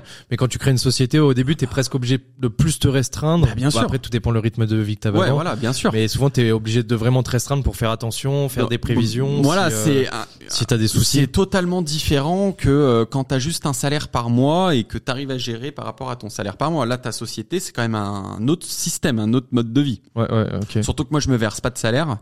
Ok. Parce que je, je vivais un peu sur euh, mes sous de côté, tu vois, je me suis imposé ça parce que du coup avec euh, mm. mes tu vois, tu te fais conseiller par tes comptables de comprendre pourquoi euh, ouais, mais comment je vais faire Ouais, bah du coup, tu as ça en dividendes, mais qu'est-ce que c'est des dividendes? Enfin, tu vois, tu ouais, t'as tout faut se familiariser sur le tas, tu vois, donc faut se faire bien entourer et de bien écouter, bien comprendre et et je pense pas qu'il faut totalement s'en détacher non plus. Tu vois, t'en as peut-être beaucoup qui vont dire "Oh moi les chiffres, c'est bon." Je laisse, j'ai des gens qui gèrent pour moi. Je pense que c'est important de savoir ce qui rentre dans ta société, c'est important de savoir ce qui en sort, c'est important d'avoir un prévisionnel, de savoir mm. si ça se passe bien, de regarder tes comptes, c'est important d'avoir un nez dessus aussi. Oui, oui. Je, je, ne pourrais pas faire sans en tout quand, cas. Quand t'es un bon entrepreneur, t'es obligé d'avoir ah le nez à peu près partout. Après, des Là, fois, je te prends juste l'exemple de l'artiste entre guillemets. Ouais, juste de l'artiste. Surtout que dans ce monde, quand t'es artiste, quand t'es chanteur, euh, quand t'es ouais, acteur, quand t'es créateur de contenu, t'as des gens qui s'occupent de toi et tu vois, ils ont tendance un peu à t'éloigner un peu de, de focus sur ta création de contenu, focus sur ta musique, nous on gère le reste. Ça revient un peu sur ce que tu disais avec les, les agences. Euh, et ça rejoint un peu sur le fait de, ouais, si t'es trop éloigné et que tu t'en fous trop, tu peux vite avoir des désillusions à un moment donné. Donc quand tu sais ce qui rentre dans ta société, ce qui en ressort, pour moi c'est important et je j'ai envie et puis ça m'intéresse surtout de savoir qu'est-ce que je paye. Oui ça me coûte combien la comptabilité à l'année euh, tu vois tu fais des, des, des mhm. tu fais tu regardes un bilan comptable si tu le reçois et que tu te dis bon c'est positif bon, voilà tu vois. Je prends l'exemple mon père il a jamais analysé ses bilans comptables. Il a toujours fait confiance en se disant okay. c'est positif bon bah voilà très bien. Il a eu des mauvaises euh, aventures non? Pas, forcément, même pas. Non, pour le coup, même pas. Mais euh, moi, je reçois un bilan comptable, bah, j'ai envie de comprendre les lignes. Euh, oui, ça, ça veut dire quoi? Ça veut dire, mm. faut se familiariser. C'est tout nouveau pour moi et je pense que c'est important de d'être dans le truc, quoi. Tu vois? Ouais, ouais. Non mais je comprends. Après ce qui est bien en fait c'est que t'as vraiment euh, bah, depuis que je te connais en plus où ça a bien évolué. Ouais. C'est euh, t'as vraiment pris euh, chaque chose, t'as essayé de comprendre à chaque fois. Ah ouais. À chaque fois que tu rencontres des difficultés, tu vois dans le que ce soit dans le business, businessment parlant ou que ce soit sur le côté artistique, t'essayes de toujours régler les curseurs pour que ça aille et comme ça en fait ça te ça te laisse aligner dans ta vision en général. Bah, euh, de toute façon c'est comme on disait autodidacte, hein, t'apprends sur le tas de tout et ça ça mm. rejoint. Ouais, puis ça te laisse ton focus en fait toujours dans la même direction et dès qu'il y a un souci, tu essayes d'analyser, trouver une solution et, et tu te laisses pas abattre. Ouais. Puis c'est pareil, tu vois, quand tu dépenses des choses, tes notes de frais, faut les garder, faut tout, tout doit être, euh, tu vois, toutes tes dépenses de ta société, tout mm. doit être justifié de A à Z au centime près. Ouais, c'est sûr. Donc ça c'est pareil, il faut se familiariser aussi au fait de ça, faut tu tiennes à jour tous les mois parce que c'est pas mm-hmm. quelqu'un qui le fait pour moi ça. Je me mets à côté mes tickets et après j'envoie, tu vois. Ouais, ouais. Mais ça aussi il faut faut bah, s'organiser. C'est toute une organisation. Et si tu t'en fous de tout et que t'es brouillon dans ta tête, ah, putain, tu t'es vite perdu dans ce truc là. Mm-hmm. Et tu vas faire telle dépense, tel machin, tel truc, tu vas dire putain, il y a plus de trésorerie. Bah ouais, mais parce que t'as pas regardé tes comptes et tu savais pas que oui, telle facture, c'est peut-être beaucoup d'argent mais t'es payé à 45 jours, t'es pas payé tout de suite donc fais gaffe, tu vois. Mm-hmm. Et euh, au bout de 45 jours, oui, mais t'auras peut-être dépensé autre chose entre-temps et oublie pas, il y a la TVA aussi à des et voilà. Et c'est pour ça qu'il faut s'intéresser. C'est ce que je conseillais, tu vois, à des amis qui entreprenaient, où je leur disais, euh, enfin, qui essaient d'entreprendre. En fait, je leur disais à chaque fois, essaye toujours d'avoir genre trois mois, six mois d'avance. Ah ouais. Comme ça, tu te payes pas, enfin, tu payes pas au début, comme tu disais, et au moins t'es safe. Bah, je pense qu'au euh, début, tu lances ta société, c'est même, euh, je pense, que tu te payes pas. Donc c'est mm. pour ça qu'il faut bien gérer ton truc avec les sous que t'as de côté. Et je pense que si tu te verses tout de suite des salaires, c'est compliqué de lancer ton business à mon avis. Mm, mm. Puis il y a des fois, tu as des sociétés où t'as pas de salaire pendant. Après, je te parlais plus de la prestation de service. En général, les gens qui se lancent en prestation de service, c'était plus facile parce que du coup, ils passent direct à l'action. Mais quand tu montes des grosses sociétés, il y a des gens qui se versent pas de salaire avant. Et encore, c'est plus simple parce que moi, je suis tout seul. J'ai pas de salaire à sortir pour des employés. Euh, oui, c'est vrai. Je suis tout seul, donc ça, ça rend le truc un peu plus facile à comprendre, tu vois. Et, du coup, là, avec les deux autres personnes avec qui t'es, euh, c'est en mode freelance en fait. Bah, mon, mon agent, en tout cas, elle a sa société. Ouais, donc elle, a trois personnes enfin elle a trois quatre talents. On a on nous appelle les talents dans le milieu pour comprendre. Quand tu es créateur de contenu, influenceur, c'est on, on, nous appelle les talents. Donc les agences vont dire talent et les gens voilà, c'est mm. comme ça. Et donc euh, mon agent, elle, elle a sa société et elle prend une commission sur mes collaborations. Ok. Mais elle va facturer elle. Ah, ok, c'est elle qui facture et qui te reverse. Alors dans les, la plupart des agences, elles prennent l'argent et c'est elles qui rémunèrent les influenceurs, les créateurs de contenu. Ok. Ça, c'est le business, euh, le business plan global des agences aujourd'hui. C'est elles qui prennent l'argent et c'est elles qui rémunèrent les créateurs de contenu. Du coup, ce qui est entre guillemets euh, relou, c'est que t'as pas de transparence des fois. Enfin, tu sais pas. T'en as aucune. Et t'en as aucune. Okay. T'as une vision par mail, par machin, euh, les WhatsApp, ok, mais finalement, tu sais pas ce qui a été conclu, comme c'est elle qui prend l'argent. Ouais. Donc voilà. Là, mon, moi aujourd'hui, mon agent, euh, parce qu'elle savait tout mon passif sur mon agence, tu vois, et elle, elle est très transparence elle était transparente, pardon. Et du coup, elle, elle envoie sa facture à la marque. Moi, j'en, et j'envoie la mienne. Au moins, la marque sait. Ok. Qu'est-ce qu'elle me paye Qu'est-ce qu'elle paye à mon agent Tu vois. Et ça, ça se fait pas hein, dans le milieu. Hein. Ouais, c'est vrai que c'est la première fois que je vois ça. Pas bah, surtout avec euh, l'agence qu'on avait, j'avais jamais vu ça. Pas du tout. Mais parce que elle, elle est tellement transparente, elle est tellement droite dans ses baskets qu'elle euh, qu'elle fait ça. Ok elle envoie, euh, la marque, elle sait au moins. Elle sait la commission qu'a eu l'agent. Elle sait combien coûte l'influenceur, surtout. Parce que c'est ça. Quand l'agence, elle facture, au final, des fois, tu peux te dire, euh, putain, il, coûte une blinde. Ouais, mais derrière, euh, l'agence, elle t'a, elle t'a payé que 50% de ce qu'elle a pris mmh. à la marque, tu vois. C'est sûr. Donc, et quand t'es transparent avec les marques, bah, elles apprécient tout autant. Donc, et puis moi, je voulais vraiment rentrer dans un nouveau truc sain. Après mon, mon expérience avec mon agence, c'était hors de question. C'est soit j'étais tout seul, soit je me, je m'entourais de bonnes personnes. Mais euh, voilà, je voulais pas me relancer avec quelqu'un. Euh, fallait vraiment que j'ai confiance, tu vois. Ouais, forcément. Bah après, t'apprends tes erreurs, donc. Voilà. Euh, Et là, je suis en totale confiance, euh, sans aucun problème, tu vois. Et elle prend moins que 30% en plus de ça, tu vois. Donc, euh, donc, je gagne. bah, je gagne tout finalement, tu vois. Puis ça te permet aussi même après de redéléguer avec le pourcentage qui n'a pas pris d'autres choses, ainsi de suite. Ouais, exactement. Ok, vraiment cool. Euh, on a fait déjà un bon, un bon gros tour. Est-ce que tu as des choses à, enfin des messages à faire passer pour là, ça va être plus sur la partie entrepreneuriale. Ouais. Euh, juste revenir sur les personnes, tu vois, qui essaient de se lancer euh, soit sur les réseaux sociaux ou soit de lancer un business. Ouais. Sachant que c'est vraiment à la mode, tu vois, euh, surtout aux 18-20 ans. Je pense que ça va rejoindre plus ou moins le conseil que tu avais donné de se mettre à fond dans les études. Ouais, ouais. Est-ce que tu as d'autres conseils à donner pour ces personnes-là ou pas du tout? Euh, bah de lire des livres, de d'être un peu autodidacte parce que c'est bien d'aller apprendre à l'école aussi, mais faut s'y intéresser. Ok. Faut s'intéresser déjà, faut s'intéresser à tout. Faut, faut être curieux. Ouais. Curieux de tout. Ça, c'est la base. Quand t'es curieux de tout, tu t'intéresses à tout, tu veux toucher à tout, tu veux tout découvrir toi-même et pas forcément déléguer dès le début. C'est important. Quand t'as une vision 360 de tout ce que t'entreprends dans la vie, c'est, pour moi, t'es, t'es mieux. Donc ouais, je dirais. Bah après, je pense que c'est un conseil classique, de la curiosité, tu vois. De... Bah tu sais quoi, pas tant que ça. Hein. Ah bon? Ouais, franchement, euh, sur de nombreux podcasts que j'ai écoutés, c'est pas forcément ce qui revient. Parce que ouais, parce que pour moi, je pars du principe où là, on sort un peu du truc euh, créateur de contenu. Mm. Euh, N'importe quel business, euh, faut avoir ta vision com, faut avoir ta vision business, faut avoir ta vision chiffre d'affaires. Bah, bah cette vision globale, t'es obligatoire. Enfin, c'est obligatoire, mais de citer vraiment la curiosité. Mais s'y intéresser, c'est pas. moi, la com, c'est pas du tout mon délire. Non, Rends dans le truc, essaye de comprendre pourquoi du comment, comment toucher ta, ta clientèle, comment machin, comment truc? Après c'est pas facile aussi des fois. Euh, Certes. Enfin des fois tu peux diluer un peu ton focus, tu vois, de d'être un peu sur tous les fronts. Bien sûr. Mais mais au moins je pense de savoir faire surtout quand t'es petit. Oui. Comme tu dis de toucher à tout et de. Mais moi les chiffres c'est pas du tout mon délire, vraiment pas du tout à la base. Tu vois, mm. moi ça me prend la tête. Même les gens qui bossent en finance, je me demande comment ils font. Tellement je me dis mais moi mais je tombe en dépression tous les jours de me lever pour aller bosser dans des chiffres et c'est pas pour autant que je délaisse complètement ça euh, de ma vie actuelle. Je m'y suis intéressé, je suis curieux, ça me fait pas plaisir de, passer du temps, une heure à essayer de comprendre du pourquoi du comment. Vraiment, je passe un mauvais moment généralement, mais au moins je comprends pourquoi du comment et pourquoi c'est mieux de faire comme ci, pourquoi c'est mieux de faire comme ça. Tu vois, donc euh, faut être curieux, faut s'imposer en tout cas cette curiosité aussi. Ouais, ok. donc euh, ouais, je dirais, je dirais ça. Okay. Conseil vraiment, ouais. Juste celui-là en, en, ouais, en global. Très bah, global. Bah, ça veut, ça veut, ça veut tout dire pour moi. Ça résume ouais, tout. Quand t'es curieux euh, et que tu t'essayes de, de, de savoir avec qui tu travailles aussi, d'avoir du respect pour tout le monde et de comprendre que chaque métier est important pour ton business.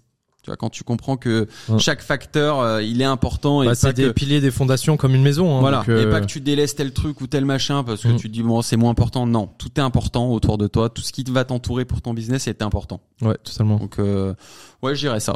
Ok.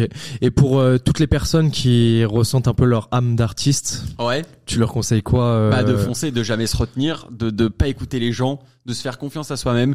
Si tu sais que t'as des choses à raconter aux gens, tu sais que t'as des choses euh, à écrire, à vivre, faut les, faut faut y aller. Faut se faire confiance à soi-même et y aller.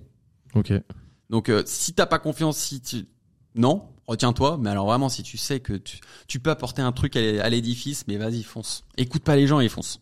Ok, parce qu'il y a beaucoup beaucoup de personnes, tu vois, surtout. Euh, même je connais pas mal de personnes, tu vois, qui ont un peu cette âme, d'artiste, mais qui arrivent pas à. Je sais pas comment t'expliquer. Je sais pas si ils ont peur. Je pense qu'il y a la peur, tu vois, qui parle. Mais des fois, ils arrivent pas à focus aussi euh, mm-hmm. vraiment sur leur. Euh, là, tu vois, j'ai une coaching justement où je sais que elle cherchait à faire du business, tu vois, sur les réseaux sociaux et tout ça. Ouais, ouais. Et on cherchait, tu vois, des idées de business en coaching, bah, comme on parlait des fois avec toi. Et, euh, et en fait, elle, à un moment, on discute, on discute, et je vois qu'elle me dit, mais je chante aussi à côté. Je fais ci, je fais ça. Elle me racontait plein de trucs euh, juste artistiques. Ah ouais. Et je lui dis, mais en fait, euh, fonce là-dedans. En fait, fais ce que t'aimes et ça va venir à toi. En fait, ne prends pas la tête à vouloir monétiser quelque chose alors que t'es juste une artiste. En fait, c'est pas grave. Bien sûr. Et t'es tant mieux, tu vois, pour toi. Donc, et puis il faut faire ce, que, tu sais faire surtout. Mm si tu sais que t'es pas à l'aise avec ce que t'as envie de... non bah fais pas ça parce que tu vas te vautrer.